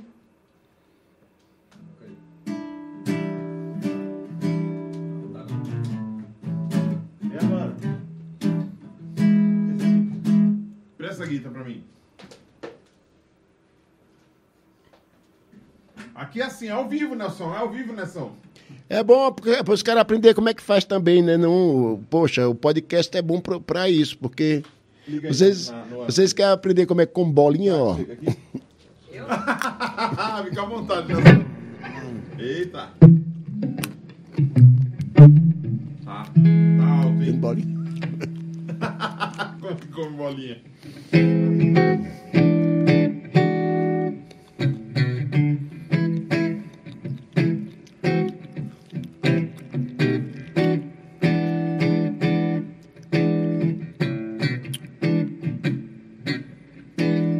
Como que é? Fala aí, fala pra mim, fala pra mim.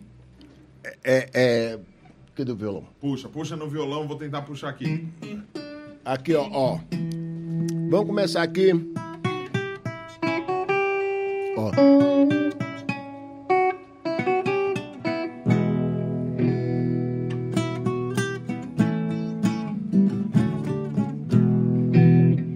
Ah, tá? São, são, duas, são duas vezes, aí a gente já vem pra cá, ó. Uma, mais outra.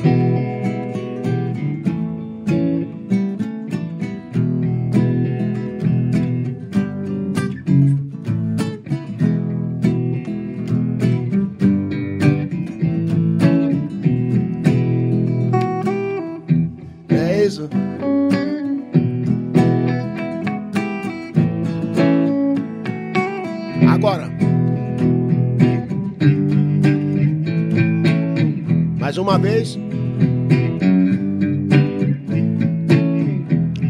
O relâmpago é mais perigoso, mas assusta menos que o trovão. O relâmpago é mais perigoso, mas assusta menos que o trovão. Ah, ah, ah, como nimbus. Ah, como nimbus. O relâmpago é mais perigoso, mas assusta menos que o trovão. Relâmpago é mais perigoso, mas assusta menos que o trovão.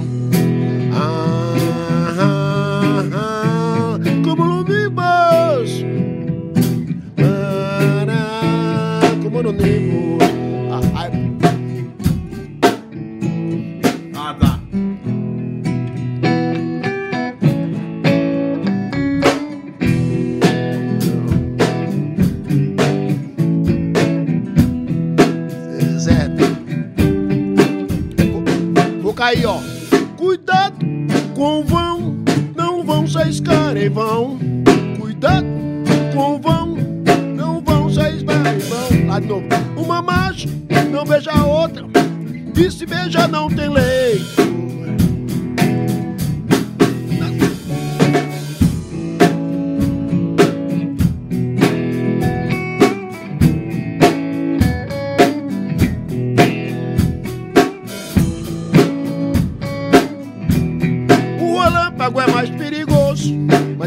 Menos que o trovão. O relâmpago é mais perigoso do que o trovão.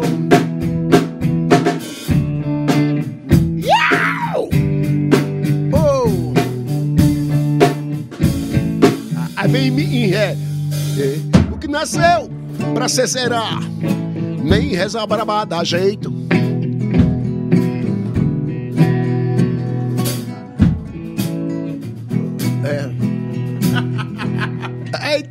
Peste, eu viajei.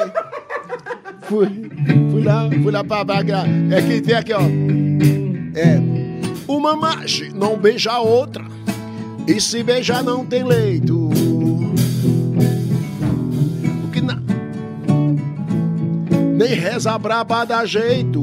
Não me venha com mais perguntas. Além dessa interrogação. Isso é muita fuleiragem, baby. Isso é coisa do cão.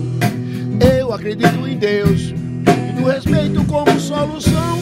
Um amor muito complicado não faz bem para o coração. Como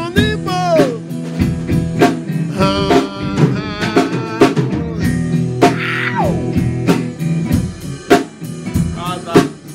É, é, é. É, vamos lá. Agora já.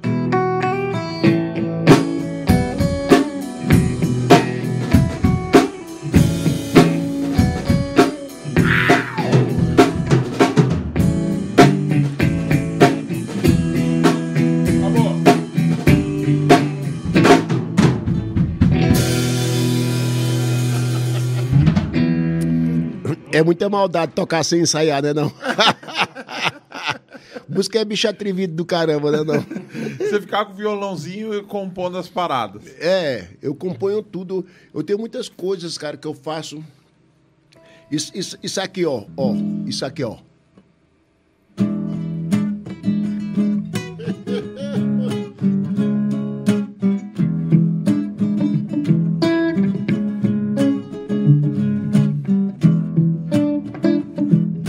O, no- é o começo de um amor, é sem cantando, sabe?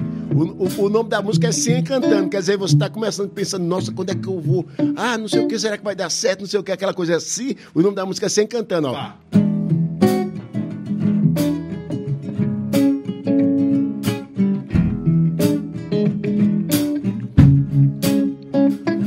Eu não sei. Sei de você.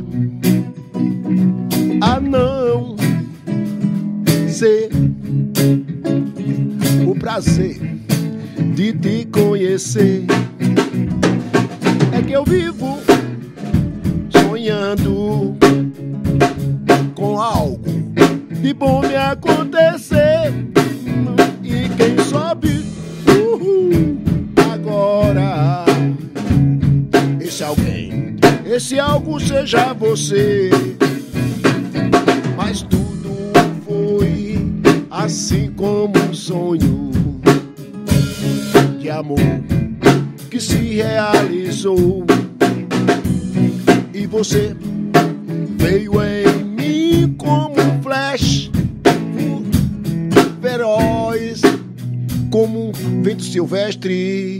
Mas vai viver comigo só se for, se for por amor.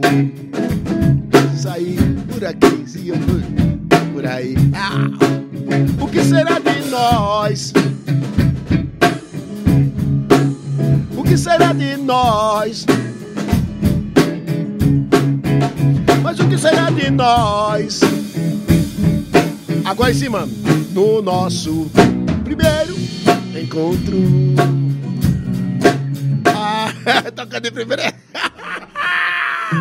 o cara quer tocar de primeira é embaçado. Ah, mas tem muitas coisas boas, tem muita. É que aqui é uma brincadeira, é só assim, direto, mas é. Mas, nós vamos dar, qualquer hora dar- dar uma treinada legal pra você conhecer as músicas, aí você mesmo já faz, eu canto e. né?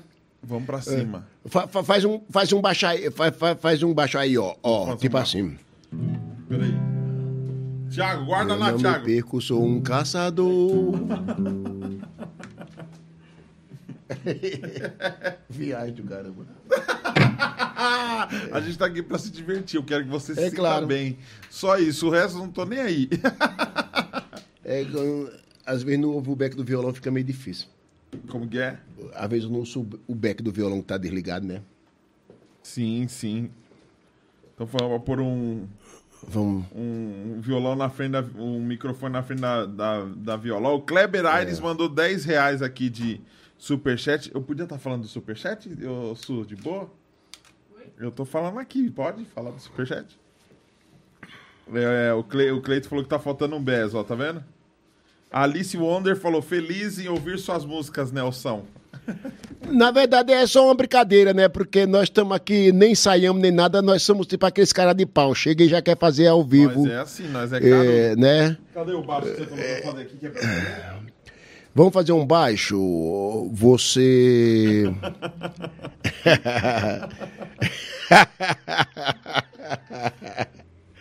Ai, meu Deus. Põe o fone de volta aí. Ai, meu Deus. Tá bem alto pra ele então, né? Tá alto, tá alto ou tá bom o volume aí pra você? Tá bom, tá bom, tá bom. Tá bom? Tá. Ah, olha. Aí, doutor, vamos fazer um rap? Vamos. Vamos fazer um rap? Tá, você tá, você manda, você é o produtor. Então, eu. O Jean falou que tá muito bom. Beleza? Vamos, Nelson, então, vamos, Nelson. Vamos, Nelson. Vamos, Nelson. Vamos, Nelson. É, eu queria fazer um rap aqui, tipo o musical Ó. Ó, É. Só que você me pega as notas musicais do Ré, Mi, Fá, Sol, Lá, Si, Dó, Dó, Si, Lá, Sol, Fá, Mi, Ré, Dó, tá?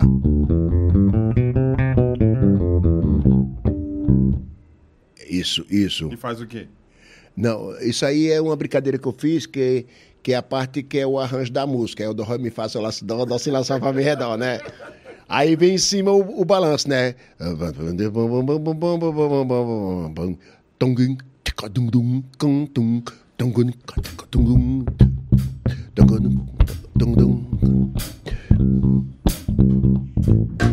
Olha o musical, musical, uh. ó. Olha o musical, musical, ó. Uh. Oh my God. Oh my God. Olha o musical, musical, uh. ó. Olha o musical, musical, ó. Oh my God. Oh my God. Desde criança eu conheço rimas com ó. Já me acordava com seu filó, falando com Dona Ló. Sobre a cota Seradó. Ciridó, onde Luiz Gonzaga fazia sucessos que nem Giló. Então me de Araripina, Poço Verde e Bodocó. Ha!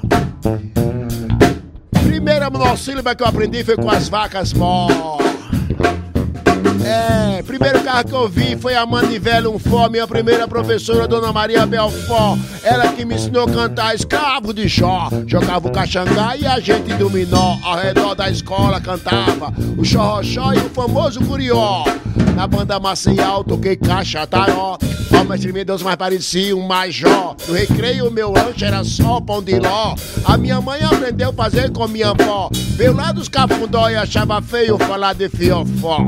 Na época da era visão, Nicolinó, cabra beixa, brocoião, arigó. As mocinhas que não se casavam ficavam no caritó. Rezando para Santo Antônio, oh meu Deus, que dó. Mas quem canta seus mares escanta, então vamos cantar dó, ré, mi, fá, sol, lá, si, dó. Ha! Ó, oh, tempo, tempo, tempo do rococó. Mó treta, minha primeira caneta inchada ao cabo do frejol. Não derramei muito suor com sol. Vi muito nego velho chorar de alegria quando caía um toró. E assim cedo aprendi a importância da fórmula H2O. Olha o musical, musical, oh, olha o musical, musical, oh, oh my god, oh my god. Ainda de menor fui trabalhar em Paulo Afonso, Mochotão, dancei frevo, funk soul e também forró bodó. Em São Paulo, Chique Show foi a maior. Broda vem dançar com Lady Zu e Totó. Gilson da freguesia do O com Bob Marley andando ao redor. Minha roupa mais linda comprei num brechó. Só dava lote e minha foto no outdoor. É, sonhando voltei ao passado de trenó. Fiz um show muito louco para um rei faraó com emboladas e rimas que na mente eu sei de cor. Falei de handball, futebol, basquetebol e também da sacanagem Brasil com o Pataxó. Em São Paulo fiz muito sucesso na Zona Sul, Zona Norte e LCO. Ah! Eu encontrei muitos manos tipo sangue bom, tipo O positivo, mas também aquele magro de dadó. Só podia ser catimbó, pedra ou pó. E chegou o Thiago falando pra mim, Nelson, eu rimo que só. Eu digo, mano, não é querer tirar não. Mas eu já vi Carijó cantar muito melhor. Olha o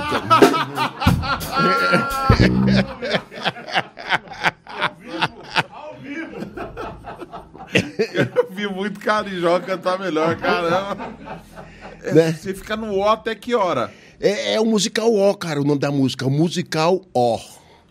Ó, Tem, é, tudo é, é- é terminando no O, né, mano? o O do Borogodó na do freguesia Borogodó do de O. tudo, fala de tudo, da freguesia do O, do eh, desfalçado andando ao redor e vai, né, cara? É Assim, eh, de menor, eh, eu no sítio peguei muito mocó de quichô, The Best no estilinho, que sem dúvida foi o melhor. Melino traquino, malino maluvido, da tempo pingo d'água da vanó, forte que nem topa, também criado com mocotó, mas morria de medo da mijada do potó. É louco, mano. Muito bom, velho. Você tem um. Você escreve bastante, né? Escrevo, tem muita coisa, cara, nossa. Como que é o livrinho lá? Como que é o livrinho lá? É, é, é caderno sem letras.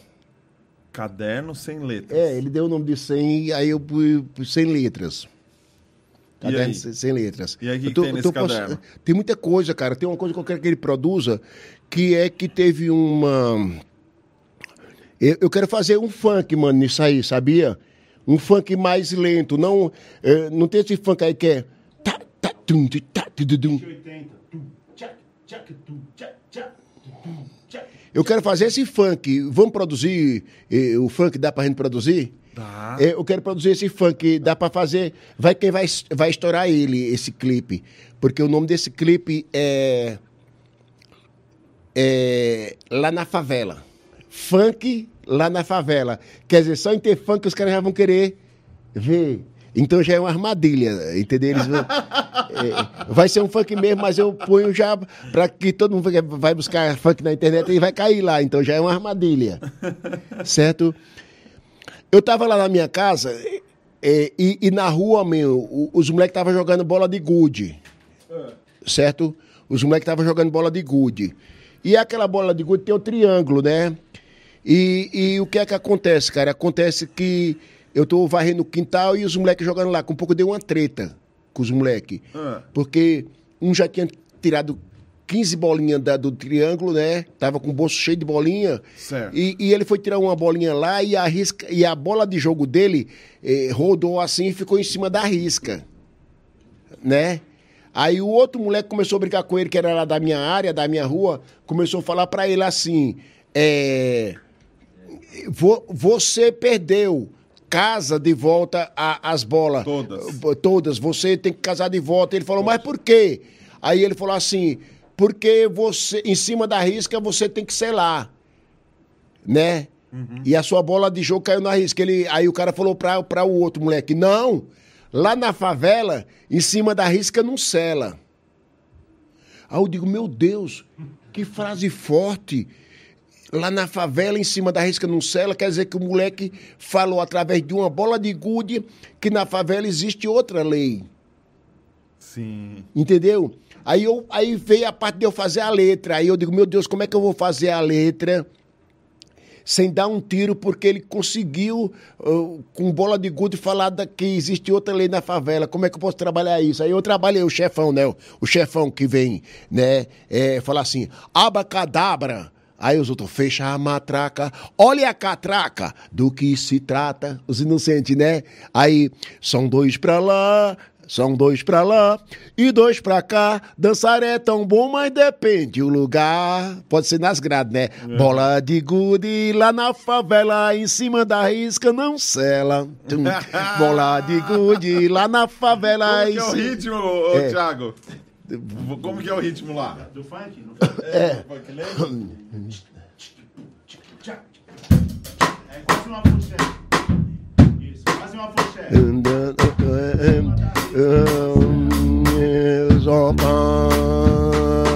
Bola de gude lá na favela, em cima da risca não sela. Bola de gude lá na favela, em cima da risca não sela.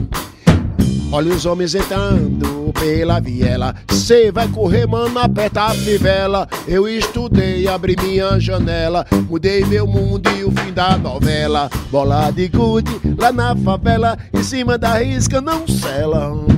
Bola de gude lá na favela, em cima da risca não sela. Não é legal? Muito bom. E, e- e- tem um vocal que vai pegar, que é o vocal que não é o beatbox. O beatbox é esse aqui.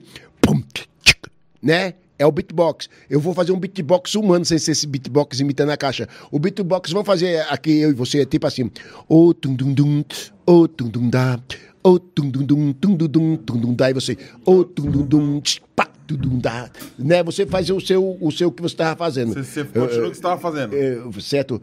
Vamos começar. Vai, todo, vai, todo, puxa você, todo, puxa você todo- E aí, como que é que eu faço? Tu, tu, tu. dum, o tum dum da, o tum dum dum dum dum o dum dum, o dum o dum dum dum dum tum dum. Continua. Abacadabra, fecha a matraca, olha a catraca, do que se trata. São dois pra lá e dois pra cá. Dançar é tão bom, mas depende do lugar. Bola de gude lá na favela. Você, você, você viu? Co- co- Como é que vem? legal, Mas é muito louco, porque você não dá um tiro, né? É, tudo é, é, é, interrogações, né? Aí você sabe aqueles caras que a polícia chegava na favela e ele começava a correr e a calça caindo, o cara saía caindo, se levantando, né? Então é quando eu falo. Você vai. Olha os homens entrando pela viela. Você vai correr, mano, aperta a fivela. Eu estudei, abri uma janela. Mudei meu mundo e o fim da novela. Bola de gude. É. Ô, Nelson, como que a gente faz para conseguir comunicar as pessoas que não vieram dessa realidade? Porque você você tá trazendo isso com, com uma letra que parece uma, uma brincadeira, parece uma coisa simples. Você tá falando de uma realidade que, Seríssima. seríssima, que inclusive tem gente aqui que tá aqui assistindo ao vivo e não tá entendendo nada, tá falando, mano, esse cara é maluco. Por quê? Porque a realidade dela não é essa. Com Como que a gente certeza. consegue trazer isso para as pessoas?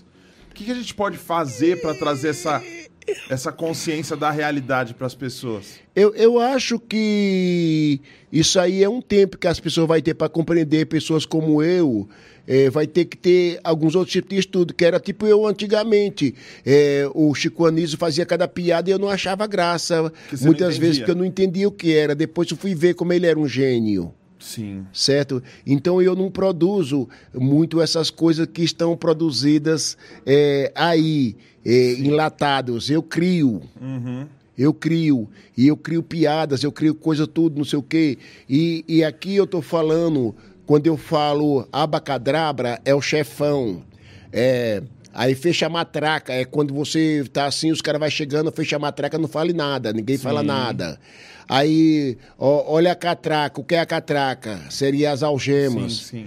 É, aí o cara. é, do que se trata? Quer dizer que é aquele que sempre é inocente, não sabe o que está acontecendo. Então, vem tudo ali junto, na mesma ah, ideia, né? Aí eu falo que são dois para lá, dois para cá. Dançar é tão bom, mas depende do lugar, porque tem o cara que dança na mão dos homens Sim. né? Aí eu dou o exemplo que bola de gude lá na favela, em cima da risca, não sela. Então eu tô falando que, através da bola de gude, que existe outra lei na favela. Sim.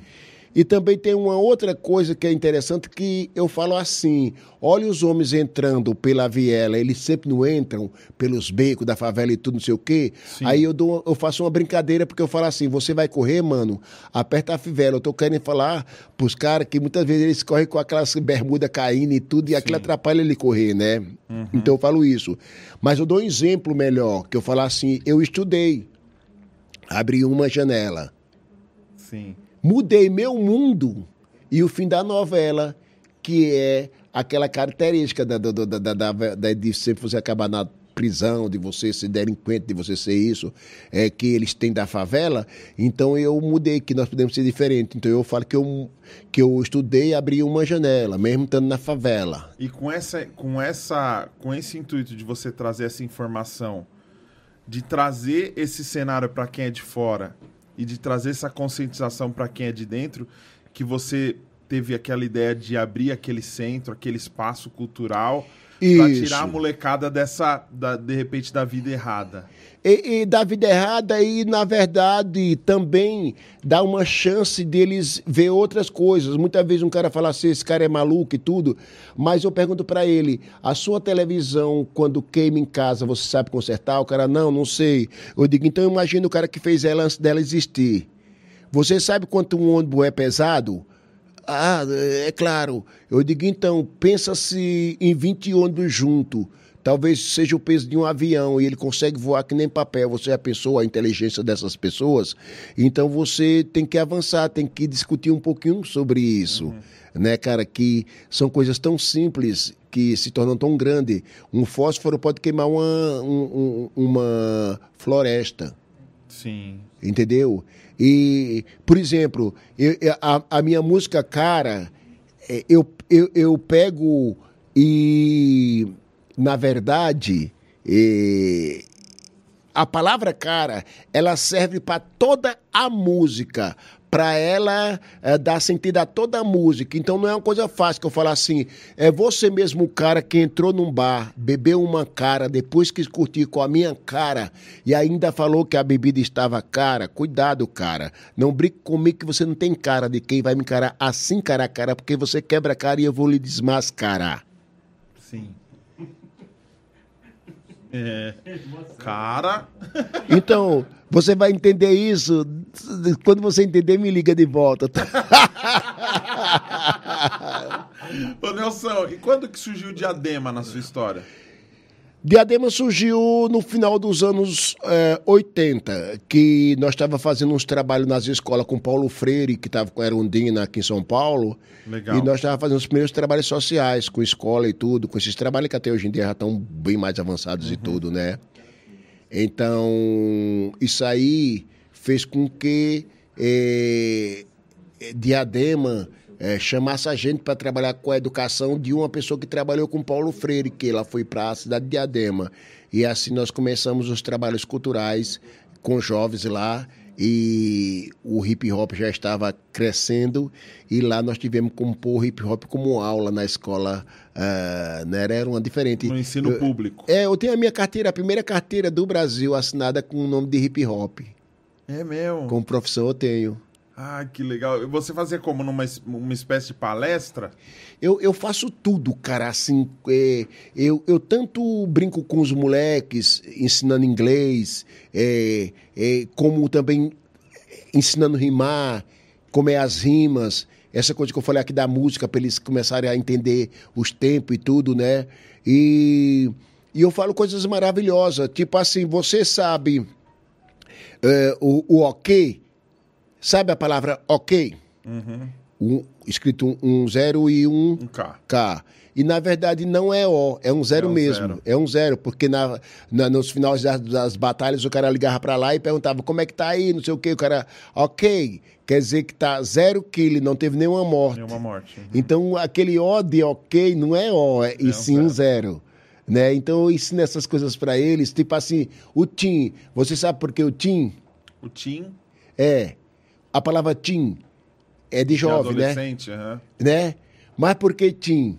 Quem é Tim? Aí eu explico para ele, vocês sabem quem é Tim? Ah, somos nós que somos jovens. É, mas por que é Tim? Aí eu digo, porque se vocês contarem até 10, é tem. Aí vai 11, 12, aí vem 13, 14, 15, 16, 17, Isso 18, mesmo. 19. E depois já é 20, já é 20. Então quem está com 20 anos não é mais Tim. Então o Tim é de Isso. 13 a 19. Então eu trabalho essas coisas que são tão, são tão simples, e, mas não é trabalhado com os jovens. Então eu, eu, eu brinco com eles demais. Eu fazendo palestra para os pais dele, falo que, que não é interessante bater na, numa criança assim, tem que saber chamar a atenção. Às vezes um, um- um- uma palmadinha, um negócio assim, para fazer ela olhar. a- é, mas é, é muito mais fácil você, é, na verdade, é, é, não, não bater, porque se fosse você que já está mais velho ah, e errasse eu desse uma tapa, você não ia gostar. Não. Então isso não é correção. Aí eu falo para eles assim, é, para as mães, né? Você já bateu porque o filho quebrou um prato, quebrou uma xícara? Ah, já, já, já, não sei o quê. Eu digo, então, você vai ver como não é certo bater eh, na criança porque quebrou um prato e quebrou uma xícara, né? É, porque, por exemplo, quantos são vocês que estão lavando essa louça e quebram esse prato, essa xícara? Vocês apanham também? Do marido. É, não, não, ou, ou- ou a mulher apanhar, ou o marido apanhar, né? Marido Vocês apanham também? Eles, não, eu devia apanhar mais, porque tem a prática, né? Sim. Aí eles, nossa, como é que eu nunca pensei nisso? Então eu sigo numa educação que eu conheço da formal e jogo uma não formal que choca eles. Você traz o lance de conhecimentos gerais pra galera, Gerais. não só o lance do inglês que você falou. Do- Porque você, como que você tá sem inglês? Como que é seu inglês? Eu misturo, eu, dá pra mim me virar legal, Porque né? eu preciso fazer um merchan, entendeu? Por isso que eu É. tô perguntando. O inglês é legal, cara. O inglês, I, I like uh, uh, I am very well. Se você quer aprender inglês e pegar umas dicas dessa como as que o Nelson falou, Fast Idiomas tá com 50% de desconto. O link tá aqui na descrição. Ele tá olhando pra minha câmera. porque- I know, man. Yeah. Ó, quem sabe eu vou ganhar lá uma... Fast Idiomas, fala deles que eles, que eles liberam pra você. Ah, vamos conversar direito sobre Chama isso. Fast Idiomas. Fala bem deles que eles, que eles te dão é um- uma bolsa. É, vamos conversar depois, né, meu? Isso é muito importante, né? É, eu, eu, eu, eu fiz uma piada em inglês, sabia? Como que é? É, é assim, é porque se você tá aqui no Brasil e uma pessoa chega na porta, você pode falar entre, né? Sim. E também você pode pegar uma pessoa e falar ela, você está entre o Nelson e o Tiago. Então a palavra já vale para duas coisas. No inglês não, come, né? Pode entrar make, é, come. Ah, ma- Mas você se vai estar entre uma e outra é between, é between, né? Isso, between isso, entre uma e outra. Isso. Aí o cara chegou na casa do cara e bateu na porta. Aí o cara que tá lá dentro falou, Rosés! Quer dizer, quem é? Aí ele gritou aqui fora, It's me, man! Aí ele fala, Between!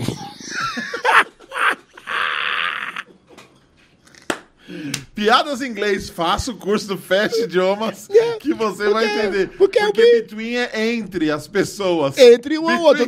No... O cara não pode falar between pra entrar né, no verbo entra de entre, né? Então Eu é um... sei uma. 70 centavos, man. 70 Eu sei uma. Tinha um cara chamado Nelsinho que tava lá em Triunfo. E aí eles fizeram uma competição que tinha assim um poste e uma americana lá em cima. Ah, E quem conseguisse subir aquele poste sem corda, sem nada, ganhava, ganhava. aquela Ameri- loura. É. Aí, esse Nelsinho, um personagem fictício lá de Triunfo, ele começou a subir assim, ó. Meio estranho, né? Raspando o bucho assim, ó. No poste que ele queria, aquela loirona americana, assim, ó. Aí ele subiu, subiu, subiu. Quando chegou lá em cima, ai, chegou, conseguiu. Aí ela falou assim, ralou ele, ralou um pouquinho só. Eu tô... Hello, hello, baby. Alô, baby. É áudio. Chegou áudio do grupo. Você que tá no grupo do WhatsApp, Nelson, a gente tem um grupo no WhatsApp. É. Que aí o pessoal pode mandar áudio. Mandou dezão de Pix pra ajudar nós, né? Que hoje tem o Pix aí pra ajudar a gente a pagar o aluguel, pagar as contas, né? Ah, que legal. Pode mandar mais. Mandar o quê? Pode mandar mais. Mauro mandou 30. Ah, o Maurão mandou 30, então tem que ouvir esse áudio com gosto. Tá ligado aí, ô Marcelão? Hã? Tá. Deixa eu ver. E aí, Daniel, como é que tá, cara? Tudo bom? Paz do Senhor. Aqui quem fala é o Mauro. Cara, eu curto demais teu trabalho. Curto mesmo, porque durante a minha caminhada na igreja eu sempre fui visto como diferente, cara. E na tua vida, como em poucos, né, que a gente consegue ver no meio evangélico, ah, eu consegui ver que ser diferente é bom, cara. Ser diferente é top. Que Deus continue te abençoando e te usando nessa forma diferente que tu tem de falar do amor de Deus e que mostra que o evangelho é simples e que Cristo veio para todos. Abração para todos vocês aí, fica com Deus. Valeu, Maurão. Essa é a ideia. Por isso que eu tô conversando com o Nelson aqui. Pessoas diferentes que se somam. Quando a gente conversa, a gente aprende tanto. Isso aqui eu tô aprendendo tanta coisa com esse cara aqui. E um cara que já apanhou por ser diferente, já foi preso por ser diferente, já teve portas fechadas por ser diferente. Mas é um cara que continua fazendo diferença. Inclusive, eu preciso deixar isso registrado aqui. O Thiago, Thiago de Elite, que tá aqui ajudando a gente com as câmeras. Ele é, foi o contato com o Nelson, porque tem uma amizade de muitos anos com o Nelson. E é um cara que sempre que fala do Nelson, fala com uma gratidão de transformação de vida. Ó, o Nelson salvou minha vida, o Nelson transformou minha vida. Então, o diferente, o, o, o igual não transforma nada, porque tudo que é muito parecido com tudo não faz diferença em lugar nenhum. Então, se você é diferente, você tem que fazer a diferença. E esse é o legado que a gente tem para deixar. É, é, não só o Thiago, mas muita gente que a gente já trouxe aqui o Kamal, a gente trouxe o DJ Eric J, a gente trouxe o Kivitz. Vem uma galera aqui do, do, do hip hop e todos têm um respeito muito grande pelo que você representa e por ser uma pessoa diferente, cara. Eu, eu sou muito brincalhão, então teve um cara que falou certo aí, que é o sério junto com o, o humor, com a palhaçada, né? Sim. Então, isso é uma coisa que, para quem conhece bem a arte, vai saber que é um cara de rua. Por que o cara de rua? Porque na rua você tem que ser um pouco de palhaço para você poder ter a persuasão de parar as pessoas, delas começarem a te assistir. Então ali é uma coisa que mais tarde você leva para suas aulas, para as escolas também, que você, numa brincadeirinha com, com a molecada e tudo, ele já fica do seu lado. É, isso mesmo. Então, se, se você chegar cobrando, você já bloqueia. Então tem várias formas de trabalhar. É complicado você estar numa escola e você ser um músico e vai lá ensinar o pessoal a tocar e tudo, e os moleques no outra, na outra aula sua já chega tudo te abraçando e te vangloriando. Só que a professora dele passa e fala: Ó, aquela minha professora tá passando lá, ela é uma bruxa. É complicado. Você trabalhando dentro de uma escola e o aluno já está gostando de você e chamando a professora de bruxa. Sim. É complicado. Então, você tem que orientar aquele aluno o quanto é importante a professora e tudo não sei o quê. Porque muitas vezes, se você achar que você chegou há pouco tempo e já domina melhor do que ela e já gosta de você, você está com a ilusão. Ela pode se virar contra você e tirar você da escola rapidinho. Sim. Entendeu? Então você não é só querer trabalhar a cultura na educação. Você tem que entender como vai trabalhar essa E cultura. entender que cada um trabalha de um jeito também. De né? um jeito. A gente precisa da pessoa séria É, também, né? é, entendeu? Sim. Aí eu, quando é pra ser sério, não tem ninguém mais sério do que eu. Mas quando. eh, mas geralmente eu vou na brincadeira porque eu vou abrir no caminho e a pessoa vai. No Jô Soares, você assistiu o Jô Soares, Sim. eu tomei o programa da mão dele, com meu humor. Pode assistir o Jô Soares. Eu tomei o programa da mão dele com minhas brincadeiras. Eu fui no Danilo Gentili. Se você olhar eu no Danilo Gentili, vai ver que eu que fiz as piadas, que fiz a- as Sim. coisas também. Então, por que é isso? É, é que ao mesmo tempo que eu sou sério, cara, eu sou um artista de rua. Então eu trago isso no sangue, eu trago isso no meu jeito de ser. Então muita gente até fala, pô, aquele tia é maluca. Maluco, com pouco eu falo coisa que eles vão no chão. Eles dizem, nossa, eu nunca tinha pensado nisso, como é que isso acontece e tudo. Então eles começam a ver, olhar melhor o tio. Primeiro ele pensa que é uma brincadeira, com pouco ele começa a se tocar, com pouco o moleque tá sem dar uma palavra, tá lá. É isso aí, é isso aí. É isso aí. Eu falo muito isso. A gente faz comédia nós fazemos comédia. Não somos uma piada. Nós É. fazemos comédia. Porque pra, fazer, pra trazer humor em qualquer situação, você tem que ser muito inteligente. E você consegue fazer isso. E existe coisa mais gostosa do que rir, Nossa. né? Comer é bom também. Também, também, é muito legal. O B-Boy Zulu. Você conhece o B-Boy Zulu? Dan- Zulu, nossa, meu, Zulu tá por aí, mano. o Zulu, tá 67? aqui, é. Falou nossa, assim, meu amigão. Ele falou assim: alguém pede pra ele tirar a touca, por favor. B-Boy Zulu tá pedindo. ó. Não, hoje eu não posso tirar a touca porque o cabelo tá amarrado, tá muito frio e eu fiz uma, é, uma, uma plástica nele aqui dentro, né? Na verdade, tem todo um trabalho pra tirar, né? Não, o certo era o o Nelson. Eu mando um abração aqui com o cabelão. Pelo menos umas três horas antes pro pessoal passar um. Fazer todo um tratamento pra ele chegar aqui chegando. Na, na verdade, brother, eu não tô nem muito saindo de casa. Eu saí Sim. porque é, é um cara que eu conheço, que é o nosso amigo aí, o Tiago, né? Mas eu praticamente tô fazendo algumas lives em casa e eu não tô saindo mesmo. É, mas evitando. No seu Já- Insta mesmo, as suas lives? É, é, Já é, segue aí, ó. Arroba Nelson Triunfo. É, eu tenho Insta, eu, eu faço também no, no Zoom, né? Ah, tá. É, eu faço também no, no YouTube, faço também. é, faço num bocado de lugar, cara. É, Eu vario um pouco nisso aí. Mas geralmente são mais pessoas que me convidam do Goiás, de Pernambuco, de Brasília, do Rio. E eu entro lá na live deles e viro uma live minha também, entendeu? Como que é? Ah, entendi. É assim que eu faço. Não são suas lives, você que, que faz as lives convidado. É, eu tô pensando em fazer umas lives agora de eu começar a mostrar minhas canções, minhas músicas Legal. e tudo, né, cara? No meu som e também. ma- Que aqui eu tô brincando muito, a gente tá tentando tocar um negócio que nós nem ensaiamos. Aí é diferente. Toda Sim. banda precisa de ensaiar e saber, até porque uma hora dá-se para o outro tom, Sim. outra hora para ali. Então. E, e eu acho muito bom, hum, assim, essa raiz toda que tem, né? Como eu te falei, eh, das rimas. E se você pegar um, um, um samba de mesa eh, ou, ou um partido alto, você vai ver que os caras têm rimas, tem coisas e tudo, e nós temos várias rimas, né? O cara costuma dizer que o repente é um rap, mas aí tem um pouco de erro na nomenclatura, porque o repente é aquele que é mais tocado de viola, com violeiros, e o que realmente é um rap é o coco embolada Sim.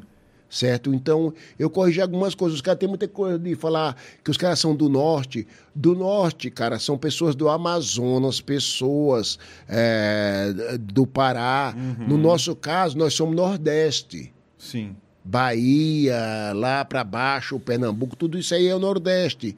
Então o pessoal troca muito essas coisas de nome no Brasil e é um pouco complicado, né? Por isso, quando o hip hop veio denominando ah, os nomes dos passos, das danças e tudo, todo mundo de repente abraçou porque sabia que aquele depois ia servir até quando o cara sair daqui para outros países, os nomes são o mesmo. Um freezer será congelar, um top rock seria a parte de cima, um wave seria sempre a onda.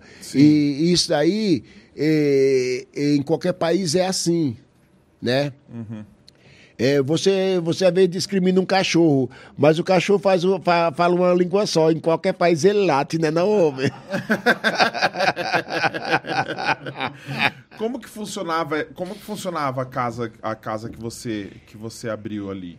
É, ela parou um tempo agora nesse, na, na, na pandemia e agora voltou. E, e, felizmente agora voltou uma pessoa que conhece, que é meu moleque, o Jean, né?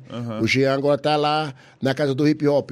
Funcionava as oficinas culturais eh, dos quatro elementos, que é o DJ, o MC, o b-boy, o grafite, e também funcionava a diversidade, porque eu trabalho com um hip hop mais evoluído, que é aquele hip hop que além dele trabalhar o social, o musical, ele trabalha o respeito por a diversidade cultural. Sim. Então ele também ensina a pessoa a olhar um balé, ou, ou ver uma capoeira, ou ver um cinema, ou um teatro, ou, ou uma percussão, fazer aula de violão. Então eh, são várias eh, ofertas de cultura, de educação que você tem lá dentro. É o digital, a cultura digital. Então, isso aí funcionava maravilhosamente bem. É que depois entrou uma gestão lá que não deu certo, inclusive mandou embora há uns anos aí atrás, oito anos. E agora que está voltando a nova gestão, realmente é uma gestão que é mais aberta para a cultura de verdade e tudo, né? Então, é, para muitos caras que não têm eh, cultura, a, a cultura para eles são adversários. Nós somos tidos como você mesmo falou. A minha irmã mesmo, quando eu saía para dançar, "Pra onde é que você vai, Nelson? Eu digo, vou dançar. Ela falou, e quando é que vai trabalhar? Sim. Quer dizer, não vê o músico como um trabalho, não vê um DJ como um negócio.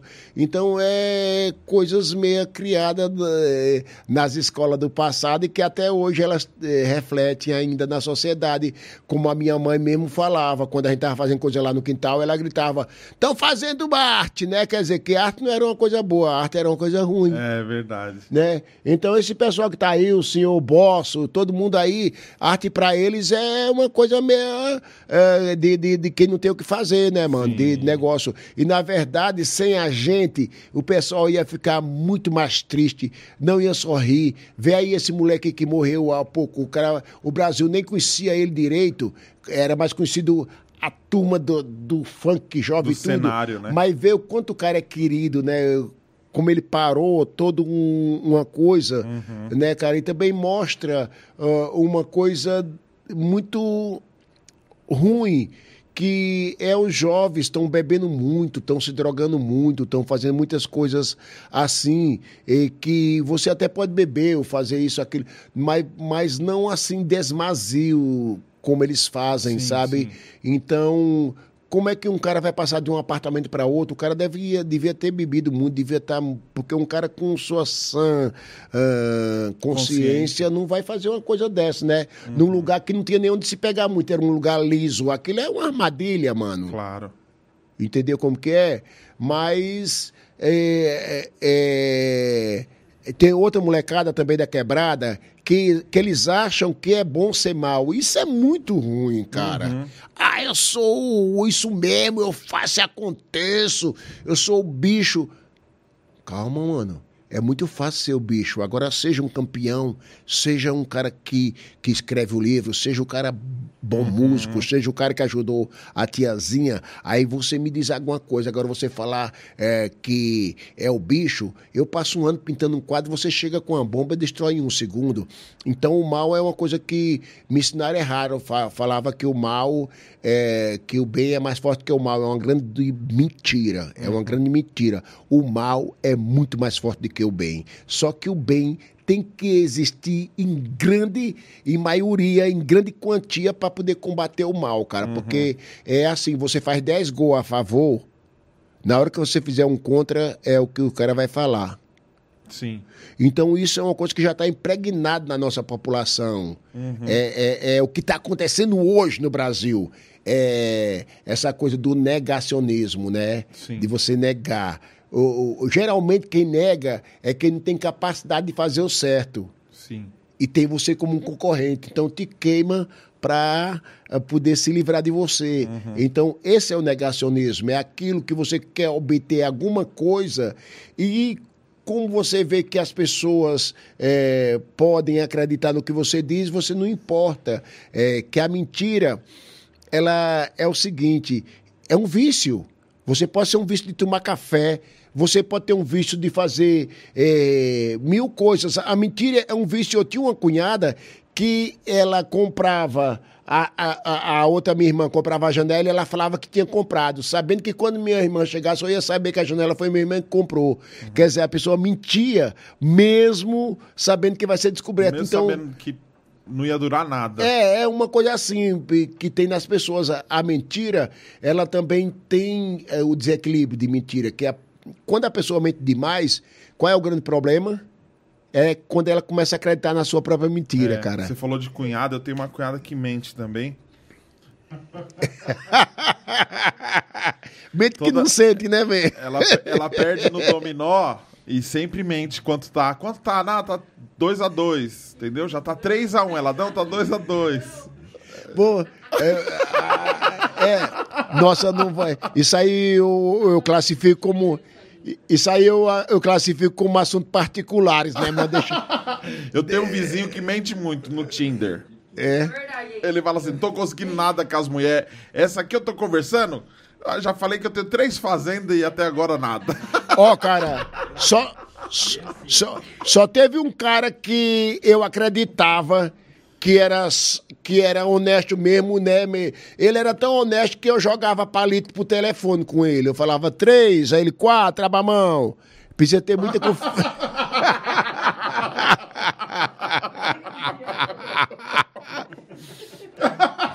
Confiava tanto que jogava um palito pelo telefone.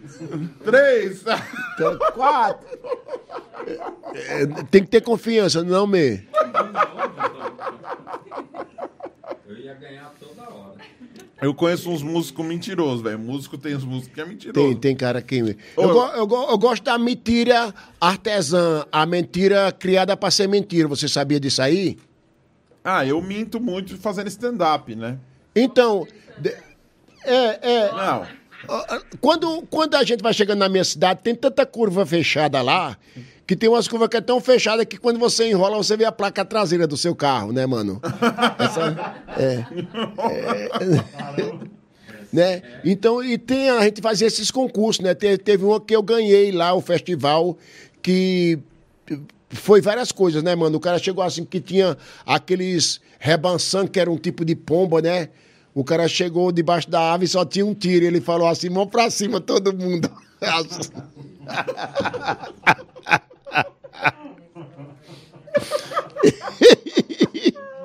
né?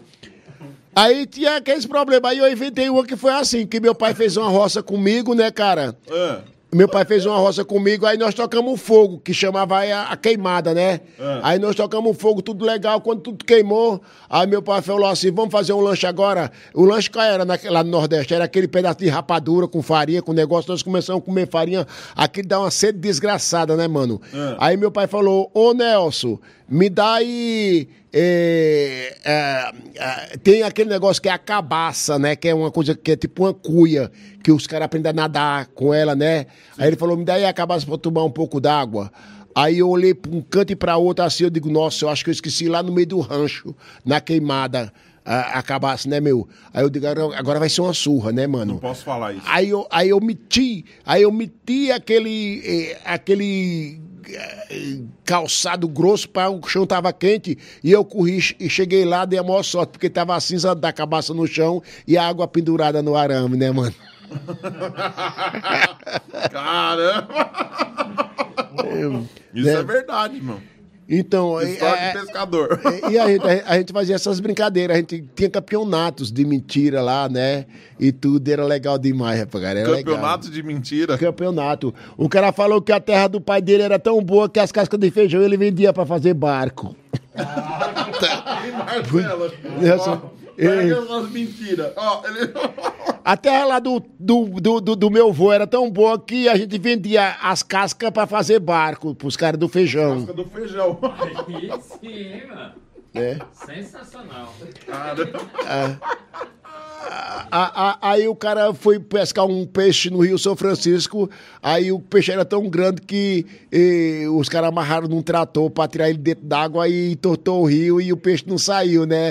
Aí entortou o rio, virou o oeste de São Francisco, né? Um real. Essa foi boa. Ai, caramba. Então a gente brincava muito com isso, cara, mas, mas eu gosto muito das coisas sérias, de fazer eh, rimas. é, é, tipo, eu, se eu for rimar, é, tipo a rima normal de São Paulo, eu sei fazer. Como assim? Tem diferença? Tem. Qual?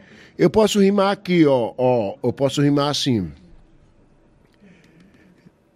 Vote, oxente, que o mundo tá diferente, não era assim. O mundo da gente, na casa do caboclo tem antenas parabólicas, o tempo mudou, desafiando a lógica. Viva o fato, muitas vezes a vagar, e que as estrelas nunca mudam devagar. A formiga, quando quer se perder, criam asas. Sapo com fome apressado engole brasa. É mau costume ele confundir abraçar com vagalume no sertão do Cariri. Também tem nação zumbi, feira de Caruaru, triunfo maracatu. Paulo Afonso hip hop no bairro do Isso é uma rima que ela vem me- meio misturada com o shot, com, com, com, com o tom do regamuff, que também não deixa de ser nosso, o regamuff, né? Mas já tem uma rima mais, mais pra cima do freestyle, que é tipo assim. Mais paulista. É, triunfo, ha, sinônimo de vitória. Mano, nunca me entreguei, não vai ser agora, porque eu sei, eu sei, quanto mais difícil, mais linda será a história. A vida me ensinou como um griot, eu vou fazer você e o mundo inteiro entender o valor preciso do ser ou não ser. Shakes, eis a questão, por que não? É em vão, eterna briga do cinco ou não, então, olhe nos meus olhos, seja o verdadeiro, pouco importa se eu sou Nelson, o pioneiro, na verdade que eu sou é um guerreiro, mas brasileiro impossível e vencível. Na batalha diária, na área, experiência necessária, mano, para a sobrevivência, porque aqui ninguém é mais que ninguém. Paz. Vai tirando, aqui é Nelson. eu rimo, eu rimo, eu sou perigoso. Meia, meia. Você tá bem demais, mano. 66. É, eu agora eu acho que eu virei uma rodagem, que é lá nos Estados Unidos, né? o- A 66, Road 66. Road 66. Caramba, mano, É. meia, meia. Tantos anos fazendo isso e e você teve uma experiência agora que você decidiu que você ia entrar de cabeça na política. Foi você que decidiu? Foi um convite? Como que foi isso? Não, foi malandragem. Você tá zoando? Foi malandragem minha. A sua? Como É, assim, é. velho? Hã? Como assim, cara? É. É, é comigo que você tá falando? É. Ah, então eu vou dar a resposta. Tudo bem. É. Faz igual a minha música. Não sei se sei, parece que não sei, na certa eu serei. né? Ma- Mas é assim, ó. Deixa eu te explicar. É porque eu, eu tenho uma política em si, mas eu tenho certeza é, que pode acontecer. É, ele, ele trabalhou na minha campanha, ele viu nossa campanha foi a melhor, foi considerada a melhor. Só que a maioria estava tudo na internet e esses caras não estavam muito. Foi uma das maiores rejeições. Esse pessoal da internet mesmo que teve a molecada, os mais velhos, não voltaram. Então, porque nós estávamos numa época braba de pandemia. Primeiramente, eu não podia muito estar na rua me expondo. Ele viu, eh, era um problema, eu tinha que sair em cima do carro e pá. Aí, cara, eu ia trabalhar justamente, foi um mês e meio, né, man? Um mês e meio de trabalho. Para os caras que já estão ali dentro, que já vem há quatro anos no mandato, para outros que estão lá eh, dando leite o tempo inteiro, para outros que estão dando eh, receita de Comprando farmácia. voto, né, é outros dando até dentadura pros outros lá. Entendeu? É toda uma coisa meia assistencialista. E eu sou totalmente o contrário. Eu sou mais um cara que eu faço o jovem a, a desenvolver, virar um profissional, um dançarino, um cantor, um sonoplasta, alguma coisa. Então eu sou mais aquela coisa de, de você virar protagonista da sua própria história. Nós chamamos multiplicadores. Você, quando eu ensino você dançar, ao mesmo tempo eu já estou ensinando você a ensinar. Aí um cara que chega e não está sabendo aquela dança, às vezes não é nem eu que vou ensinar ele, já é você que vai começar a ensinar e tudo. E nisso aí nós criamos os protagon- os protagonistas, entendeu como que é? E, e- mas o que acontece ainda lá em Diadema, em muitos lugares, ainda é o ser assistencialismo, Sim. que é o dar que se recebe, dando não se Sim, recebe. sim. Então os votos são de uma certa forma comprados e muita gente não faz isso por maldade e mais pela necessidade, de Necessidade. sobrevivência. Sim. É louco, É uma entendeu? oportunidade para É, é. Então, cara, eu assim mesmo fui bem votado. Mas eu sabia, se eu não entrasse, eu, eu, eu ia estar fazendo uma coisa importante. Olha só, o meu filho fazia um tempão que estava sem trabalho, né? Eu agora, em- com meus votos, eu consegui legalmente o emprego de ponta para ele lá na cultura. Que legal. E eu vou entrar por uma ONG, porque eu não posso entrar pela prefeitura para não dar aquele negócio de nepotismo. Sim. Mas eu ganhei com meus votos do, do- dois cargos. Um eu dei para meu filho e outro eu vou fazer um trabalho de eh, capacitação de gente, de tudo, através de uma ONG lá. Então, eu saí candidato, e eu não queria tanto ser um vereador, eu se eh, a essa altura da, se fosse mais cedo, eu até ia pensar nisso. Mas hoje, mas isso hoje em dia traz muito quebra-cabeça, cara. Então seria uma burrice minha se eu já malhei tanto hum, trabalhando com moleques, quantos moleques eh, saiu dos trabalhos que hoje estão formados, estão pelo mundo, na, na Austrália, na, na Inglaterra, na Alemanha, na Finlândia, nos Estados Unidos e por todo o Brasil e também pela América do Sul e outros lugares que eu nem sei, na África. É, eles tiveram uma coisa importante através do trabalho. Eu também, de uma certa forma, fiquei mais conhecido dentro do social com a dança.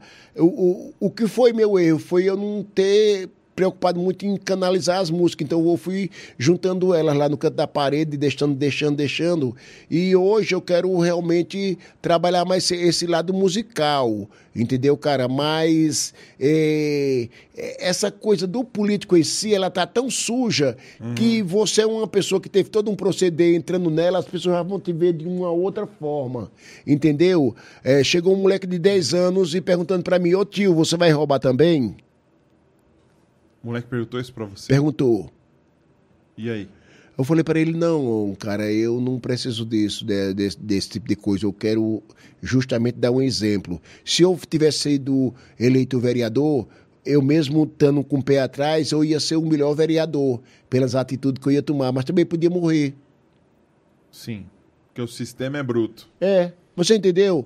Aí eu acho bom não ter entrado e ter ficado naquilo que eu posso somar mais, que é no lado cultural, é, que era como um diretor de cultura, ou não sei o que de cultura, ou aquele de cultura, ou um cara da educação, isso aqui, não sei o que.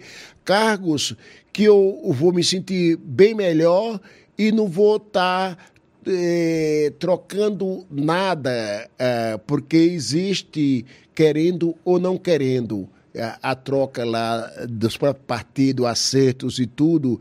E isso daí não é meu forte, cara. Não é meu forte, então, en- ente- entendeu?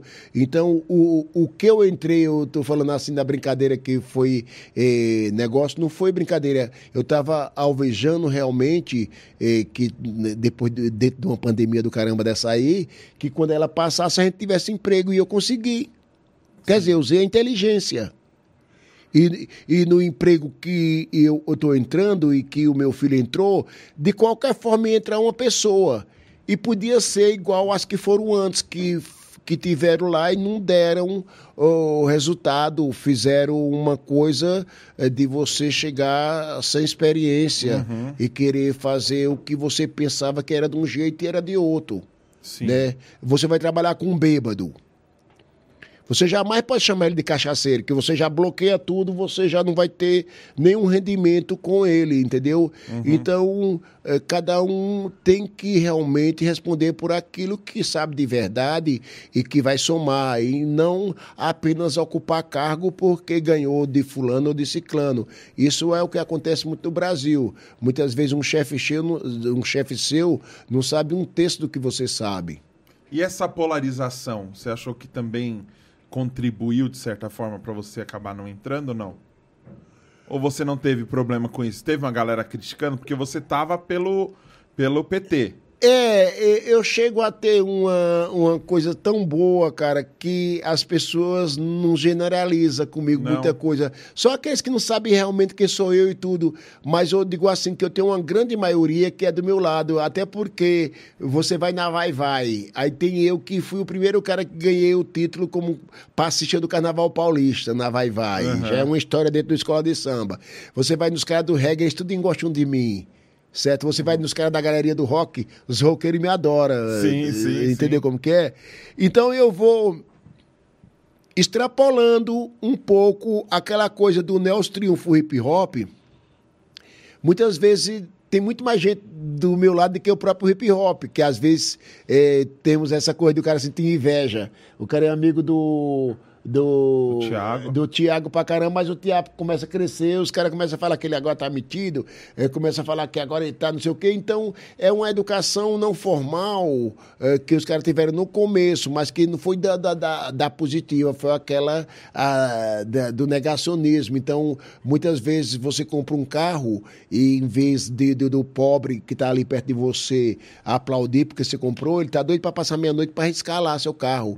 Isso é uma inveja que não é dele, foram, foi, foram coisas criadas pelos sistemas. Então nós viramos nossos próprios inimigos e, na verdade, quem são nossos amigos são outros, os inimigos. Então nós ficamos atacando o inimigo errado, que não é inimigo. Entendeu como que é? É uma coisa do sistema. Então, isso não é de uma hora, outra, de de uma hora para outra que vai mudar, cara. É, quando o pobre, que é a grande maioria, entender a força que ele tem, esses caras aí que estão fazendo essas palhaçadas aí não entram mais na política, não, cara. É. Mas o pior é que o pobre é o inimigo do pobre pobre. E, e- e a- as pessoas precisavam entender que vo- você mostrou isso. O artista Nelson e, e tudo que e todo o legado que você construiu é muito maior do que um partido, por exemplo.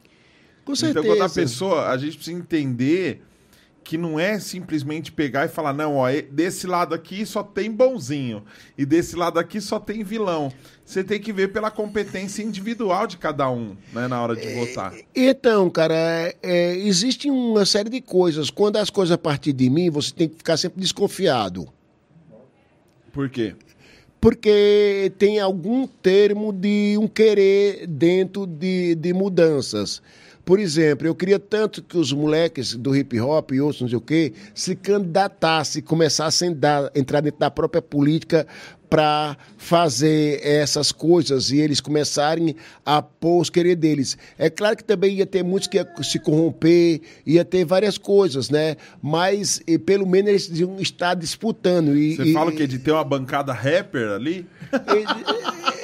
É, é, de ter representantes legítimos nossos, ter representantes legítimos nossos. E os novos que podiam fazer isso. E eu lá, já na minha idade, tô lá, mostrando para eles que a gente tem que estar. Porque tudo depende do sistema também. Porque se você quer fazer um palco na rua e a, profe- e a prefeitura não quiser, é um problema. Sim. Você pode estar fazendo um, um show, um negócio, e, e a vez chegar os caras, você não tem é, a legalização daquilo ali, eles param seu evento.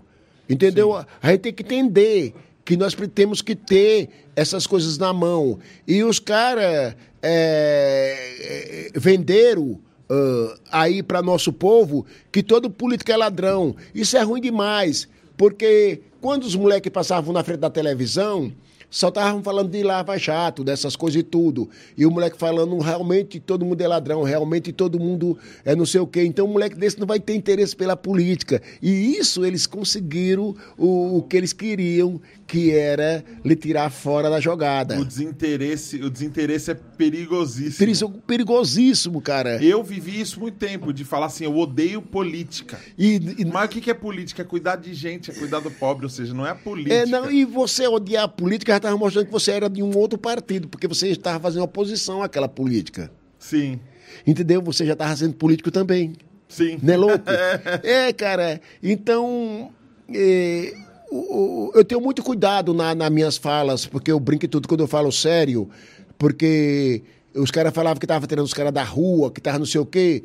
Cara, eu sou do hip hop, eu vou tirar os caras da rua pra quê, se nós somos da cultura de rua? Mas Aí- você pode dar é, dignidade pra essa é, galera. Aí, né? aí o discurso é diferente. Aí o discurso é diferente. Porque uma mulher me liga lá de Santos e fala assim: Nelson, você tira os caras da droga, eu tenho um filho que é surfista que tá cheirando pra caramba. Eu queria que você. Poxa, eu não sou químico, eu não sou. eu tô puxando o, o, o, o, o problema do país pra cima de mim, rapaz. Que besteira do caramba é essa? Eu posso ajudar o cara sim. Do cara chegar ali e se agradar de cantar, de dançar, e ele começar ali trocar o que ele tem por aquilo ali. Aí assim é, é legal. Mas, por exemplo, eu tinha uns caras lá que era meio complicado lá nas oficinas. E os caras chegavam lá falando mal, olha, os caras do Nelson aí estão tendo problema. É, porque a oficina tá funcionando legal, não sei o que, não sei o que. Mas aqueles caras meus eram justamente aqueles que tinham problema mesmo. E a gente falava nos jornais que estava trabalhando com moleques com problemas e tudo. Aí eles vieram falar isso numa reunião. Eu falei, ó, se vocês estão pensando assim, eu tô fora do projeto porque é uma hipocrisia. Vocês estão falando aí que está tirando moleques de rua e que está tirando da droga e tudo nos jornais. E os únicos moleques que deram um problema dentro da oficina é esse, esse, esse, esse, esse, esse, que já jogaram para mim. Como eu dou atenção para eles, são os meus moleques. Então, se eu fizer eles funcionar, eu vou realmente ter certeza de que eu tenho capacidade para trabalhar com os problemas sociais da periferia. Sim. E, e, e vocês estão querendo que eu tire eles fora das oficinas, então vocês têm que ter cuidado, porque aquilo que vocês estão falando aí que está fazendo a inclusão social, nesse caso aqui agora vocês estão fazendo a exclusão. É isso mesmo. Você entendeu? Sim. Então eu jogo essas coisas que eu tô brincando tudo quando elas saem, elas saem com gosto de lavras, né? De é, sai queimando, Pesado, sai sim, palavras que saem queimando, né, mano? Tá, Nelson Triunfo, presidente da República. Jamais. Por quê? Porque, cara, eu acho que eu já fiz minha parte, agora eu quero curtir um pouco a minha vida e me conhecer melhor, né, mano? Porque eu já trabalhei muito pros outros, preciso trabalhar um pouco pra mim agora. Eu até demorei um pouco. Mas se você fosse pautas como educação, saúde, que que você, como, como estaria hoje se você fosse o presidente da República hoje? Com certeza eu ia pegar os melhores da educação, os melhores da cultura, os melhores de cada setor, ia dar dignidades para eles, para eles também ter gosto de trabalhar. E um país que não tem educação, cara, a, a, a nossa educação ela é muito falha demais, né? Ela é muito falha. Sim. É, quando um moleque acha que é bom ser mal, é complicado. E muitos moleques novos aí quer dizer, eu sou cadeieiro, eu sou bicho, eu arrastei moto, eu fiz isso. Como se aquilo ali fosse uma coisa grande. Então, quando você tiver isso, ah, o lado mal, como se fosse uma coisa positiva, é, é, mostrando realmente que sua educação não te formou para você eh, saber viver. Eu tenho, eu, te- eu tenho uma música que ela fala sobre isso, que eh, eu andei e o mundo me mostrou uma coisa, mas na realidade eu fui ver que era outra. Entendeu como que é? Então, é, o mundo não é mesmo assim. Então, é mostrar um mundo para esses moleques que eles acham que é o certo. Se você tem um filho com dois anos naquelas fronteiras lá fora, jogando pedra na, na, na outra fronteira do outro lado, falando que está jogando pedra no inimigo, você põe uma metralhadora na mão dele, com 10 anos, ele está matando gente como se fosse uma barata, não sente nada Sim. não sente nada. Então, é o que mais ou menos acontece agora com o nosso jovem. Como é que aqueles caras estavam pegando o dinheiro aí, um bocado de jovem aí estava pegando o dinheiro eh, do, do, do, da emerg- de- desse negócio Auxílio, aí, né? do auxílio emergencial, lá no hotel dando risada e pondo um clipe e tudo. Um cara desse tem noção, quer dizer, ele só pensa nele, ele não pensa na, na- no leite da mãe que ele tirou, ele não pensa no moleque que vai poder morrer de fome, ou a mulher vai morrer porque não vai tomar um remédio que era necessário por causa do dinheiro que ele está gastando lá em benefício próprio e que não é nem dele. Aqui em São Paulo chegaram a, a barrar por um tempo a entrega de leite gra- gratuito na escola pública por fraude, por ter gente com 17, 18 anos recebendo aquele, aquele leite porque ainda estava no sistema o nome do cara lá, o cara marmanjão recebendo e vendendo. Então, aí os caras falam de corrupção, a corrupção ela tá em pequenas coisas. Sim. E- e- Eu fui lá no, no, no Poupa, Poupa Tempo do. é, lá de Itaquera, meu irmão, pessoas mais jovens, uns 10 cortaram a fila lá, cara. Teve uma hora que eu tive que rodar a baiana mesmo lá e ele falou, eu falei, ó, vou começar a dar tiro aqui, hein? Não sei o quê. Aí todo mundo ficou assustado. Que, com que eu ia dar tiro, né, mano? Só, só palhaçada mesmo. Né? Só falando, ó, não tem respeito não, eu tô com meia meia aí, vocês cortando na fila aí, que coisa que é essa, ô? vou começar a dar tiro aqui, hein? Aí já chamaram um segurança. o cara chegou lá, eu. É, o cara deve pensar que aquele negão lá é perigoso. Nelson, o que, que você tem assim de sonho, mano? Pra... Você é um cara que saiu de, de várias realidades diferentes e foi alcançando coisas. Imagino que você viveu coisas que você nem sonhava. Né? Você chegou a Com participar certeza. de coisas e aparecer em lugares que muita gente hoje ainda sonha. E uma galera olha pra você e fala: Caramba, mano, olha onde esse cara chegou. Eu imagino que alguém lá em Triunfo deve ver e falar: Meu, onde, esse- onde esse cara chegou? Você sabia que em Triunfo tem uma estátua minha? Não, não sabia. Tem uma estátua minha. Não acredito. Fiquei até 5 horas da manhã te assistindo e não achei esse estátua. Tem. Tem uma estátua minha lá em Triunfo, cara. Que da hora. Então, eu, olhe, eu, eu, eu sou um cidadão paulistano já também, Sim, sabia? isso eu isso eu, eu sei. ga- e- eu ganhei também a comenda da cultura nacional. É que às vezes eu começo a brincar, quando eu entro para o lado sério, eu sou sério, mas primeiro o pessoal acha que é um moleque, que é um doido e tudo, mas eu adoro Um esse. molecão de 66 É, eu anos, né? adoro esse pensar que eu sou doido, né, mano? que não sabe o que quer. Não, não, não, não. Mas eh, faz parte, faz parte. Mas onde você quer chegar ainda? Cara, eu quero viver, né? Eu quero viver, que eu vivendo eu vou fazendo as coisas que tiver pintando melhor no momento, né? Mas uma das coisas que eu queria fazer era deixar minhas músicas eh, conhecidas, né, mano? Eu tenho Legal. muita coisa boa, né? E então eu quero deixar eh, conhecida minhas músicas, né? E o que eu quero mesmo é continuar trabalhando, né? Fazendo minhas coisas. Eh, não quero muita coisa agora, porque também é, a gente vai também começando a ver que depois de uma idade você também tem que respeitar algumas coisas é, e você não é mais aquele moleque de tem passar mais uma- aquele pique, é, né? é, de ficar uma noite acordada duas não se eu fico uma noite acordada eu já fico desesperado mano Fica? É, eu não gosto o que é que eu faço quando eu vou fazer show em algum lugar é, se for em Recife aí eu já vejo um hotel perto dali de onde é o lugar do show Aí eu digo, ó, show uma hora da manhã, tá?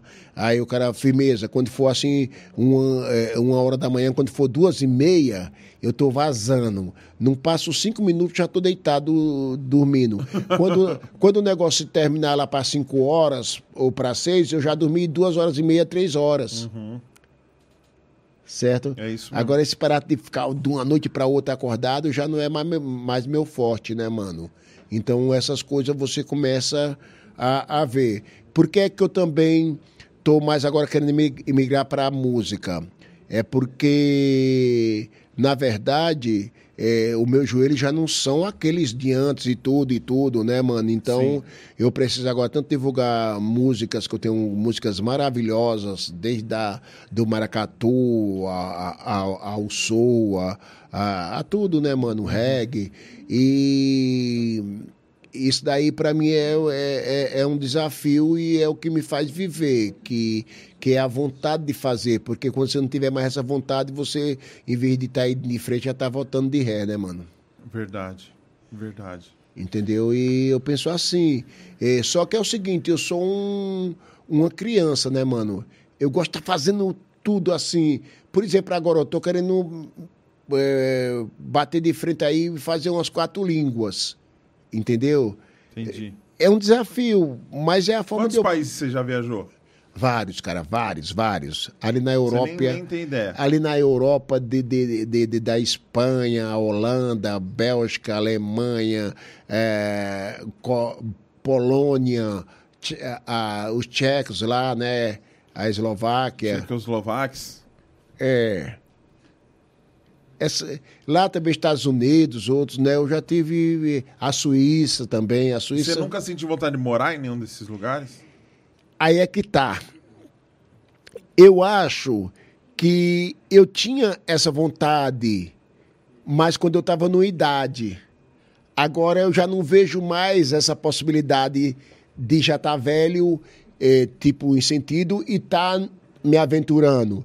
Eu posso ter elas de uma outra forma, viajando, fazendo um show, visitando, certo? Eu amo São Paulo e, e, e para mim é a cidade que eu quero morar é São Paulo. Já acostumou, São Paulo. Já acostumei e assim, ó, se a minha vida fosse isso daqui, então um ficaria para todos os lugares e dois ficaria para São Paulo em tempo. Dois, dois terços da minha vida foi em São Paulo. Entendi. Eu vi meus filhos crescer, eu vi ele ter criança, e- eu, eu vi esse dali, molequinho, hoje ele já é um pai de família, Sim. e já vi outros mais velhos do que ele. Então, a, a minha relação com São Paulo é uma relação é, bem mais do que eu fui com minha cidade ou com qualquer outro lugar do mundo. Entendi. Então, eu amo São Paulo, cara. Eu também, velho. Nasci na Penha aqui, cara. É. Nossa Senhora da Penha Hospital. Opa! É, o meu filho Theo tem um ano e oito meses. Nasceu na. que agora é Beneficência Portuguesa. Aqui na Penha. É? Que é o, é o mesmo prédio. Ah, eu Porque sei, o Hospital outro. Nossa Senhora não é, não, é mais. Não é mais. Ali é beneficência? Agora é Beneficência. Nossa, essa aí é uma nova. Eu morava na pena e não tava sabendo disso aí. ô, Raul, chega isso, aí. isso é uma maldade. Aí, ninguém Isaac, me... vamos, vamos fazer Isso- um. isso é uma um maldade, ninguém me terminar. Pra avisou. terminar, me ajuda, liga a guitarra ali. Você tá com o cabelo bonito? Raul, o que que aconteceu? Não caiu mesmo. Nossa. Pega, pega, rapaz, liga a guitarra ali, por favor. Olha lá, já vai chegar. Por aqui, né? Nelson, deixa eu te fazer uma última pergunta. A gente Fala. já vai terminar já. Caramba, três horas aqui trocando ideia, viu, filho? Tá vendo? Tá na hora de você já puxar aquele bercinho pra dar um. Não, não, tô de boa, cara. Quando eu tô conversando, o tempo passa. Nelson, como que você conseguiu ficar nesse meio de show, de balada, de dança, de música, de entretenimento? Eu não sei se você teve experiência com droga, com bebida, com essas coisas. Como que você conseguiu se manter ou conseguiu se livrar disso? Eu, eu acho que, nesse sentido, eu fui um cara medroso, né? Que eu via todo mundo fazendo as coisas e eu não era muito que de... o cara vai dar um baita de um conselho ele. Eu sou meio medroso. Eu, sou- eu- sou meio medroso, não era muito de estar encarando essas coisas, né? Então sempre eu tive mais cuidado Ah, com isso. Então era medroso mesmo. E mulherada? É, aí eu era bom demais. Ainda sou um pouco, né, mano? Mas já tenho minhas restrições.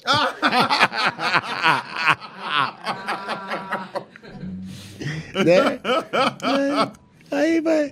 Essa é boa demais, né? Vai, deixa eu. Você sabe o cara que tinha medo da polícia, né? O cara tinha medo da polícia e ele ficou meio psicótico com o negócio da polícia, né, meu? Aí é, acontece que ele saiu da cadeia e ele foi na favela tomar uma Coca-Cola, aí o moleque, sem querer, atrás com o outro, vinha cegando da escola e jogou a bolsa pro outro e gritou: Agarra! Nossa, rapaz, quando ele viu isso aí, esse nome Agarra, ele se engasgou com a Coca-Cola, ficou morrendo lá. Chegou um negão batendo nas costas dele, a rota, a rota. O cara morreu, mano. Certo? O cara... O cara... Pô, duas polícias perigosas pra caramba, né, irmão? O cara morreu, cara. Valeu 10, hein? 10? 10 superchat é. Nelson, Ah. o que, que você faria pro jovem? O que, que você falaria pro jovem que tá te assistindo agora e tá se envolvendo nessas paradas? Eu falaria o seguinte, olha aí, mano. Ó. Ó, eu falaria o seguinte. É, é, é muito fácil você zoar com uma pessoa da sua classe, jogar um papelinho, um papelzinho, fazer um apelido, uma coisa assim. Isso aí é fácil demais. Agora, você ajudar as pessoas é difícil, não é tão fácil. Então, se ajude primeiro. Como é que você ajuda você primeiro? Cara, quando você for para a escola, não fique decorando, procure aprender por aprender mesmo de verdade. Eu lia um livro para saber a história verdadeira do livro. Então, procure saber as coisas de verdade, procure estudar de verdade, aprender um violão, aprender a cantar, aprender a dançar. É muito importante. Se você já sabe algumas coisas dessas daí, procure saber outras coisas novas, porque a gente tem que ser útil. E quando você fica sem fazer as coisas, você consegue é, achar que não é capaz disso ou daquilo. Então, nunca fale que você não é capaz. Acredite em você, primeiramente, em Deus e siga em frente. É isso aí, né, mano? Aí, ó, o Raul é do Black, vai ajudar a gente. Tá meio sertanejo a cara dele, né? Mas ele, ele consegue.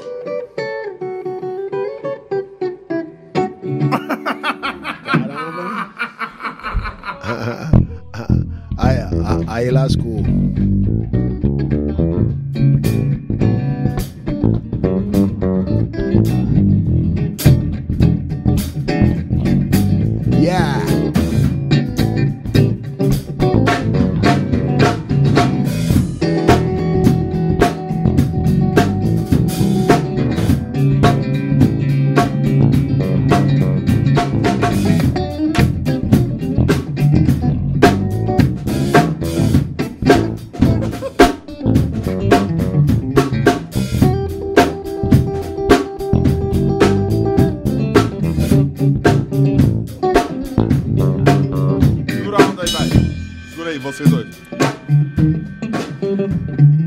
senhores, Nelson Triunfo, por favor, siga nas redes sociais Nelson Triunfo. Você quer falar alguma coisa? Não, só queria mandar um abraço pra todo mundo, tá ok? Quem quiser também, eu tenho o meu Instagram, é Nelson Triunfo Oficial, tá? Ah, esse é outro? É Nelson Triunfo Oficial, é o Instagram mesmo, o meu, Ah, eu tô falando errado então desde o começo? Tá? Mas na tela tá aparecendo o quê? Nelson Tri... Pior que na, na tela tá Nelson Triunfo. Não, Nelson Triunfo oficial nada, é só arroba Nelson Triunfo. O oficial aparece como nome, Nelson Triunfo Oficial. É. Mas o arroba, se ele colocar Nelson Triunfo, já cai no, no seu. Ah, isso é problema da internet. yeah! Vamos nessa! Aí, doutor Blá Blá Blá! Só sabe cara discriminou uma parte social nem falar, tipo quem passa, mas nunca põe a mão na massa.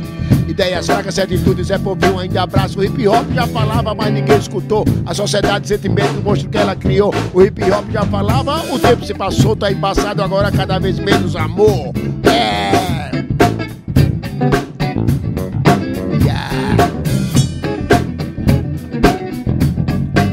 Gente, é o seguinte, amanhã vai vir o DVD Castilho e o Marcão, que são do Elementar Show Podcast, pra gente falar sobre podcast, sobre equipamento, sobre como funciona podcast, como a gente tá ganhando muito dinheiro com podcast. Vai ser muito legal. Por favor, siga Nelson Triunfo aí. Quero agradecer o pessoal da X5 Music. Tá com desconto bem legal a X5. O link tá aqui na descrição, tá bom? X5 Music. Fast Idioma 50% de desconto, link também na descrição. Já são mais de 50, alu 50 mil alunos fazendo aula de inglês de um jeito totalmente diferente, um método muito legal. Sara Lilian, um beijão pra você. Tamo junto. Até amanhã, eu vejo vocês amanhã. Eu preciso muito da ajuda de vocês. Muito obrigado vocês que estão ajudando. Se você não faz parte do nosso grupo do WhatsApp, o link também tá aí na descrição, tá bom? Muito obrigado. Fiquem com Deus. Sonhem comigo. Nelson Triunfo, muito obrigado, valeu, até amanhã. Até amanhã. I'll see you tomorrow, baby. Yeah. See you so side the hip. Say you so side the hip. See you so side the hip. Say you so side the hip. Everybody get up. Yeah. Oh, baby. Know.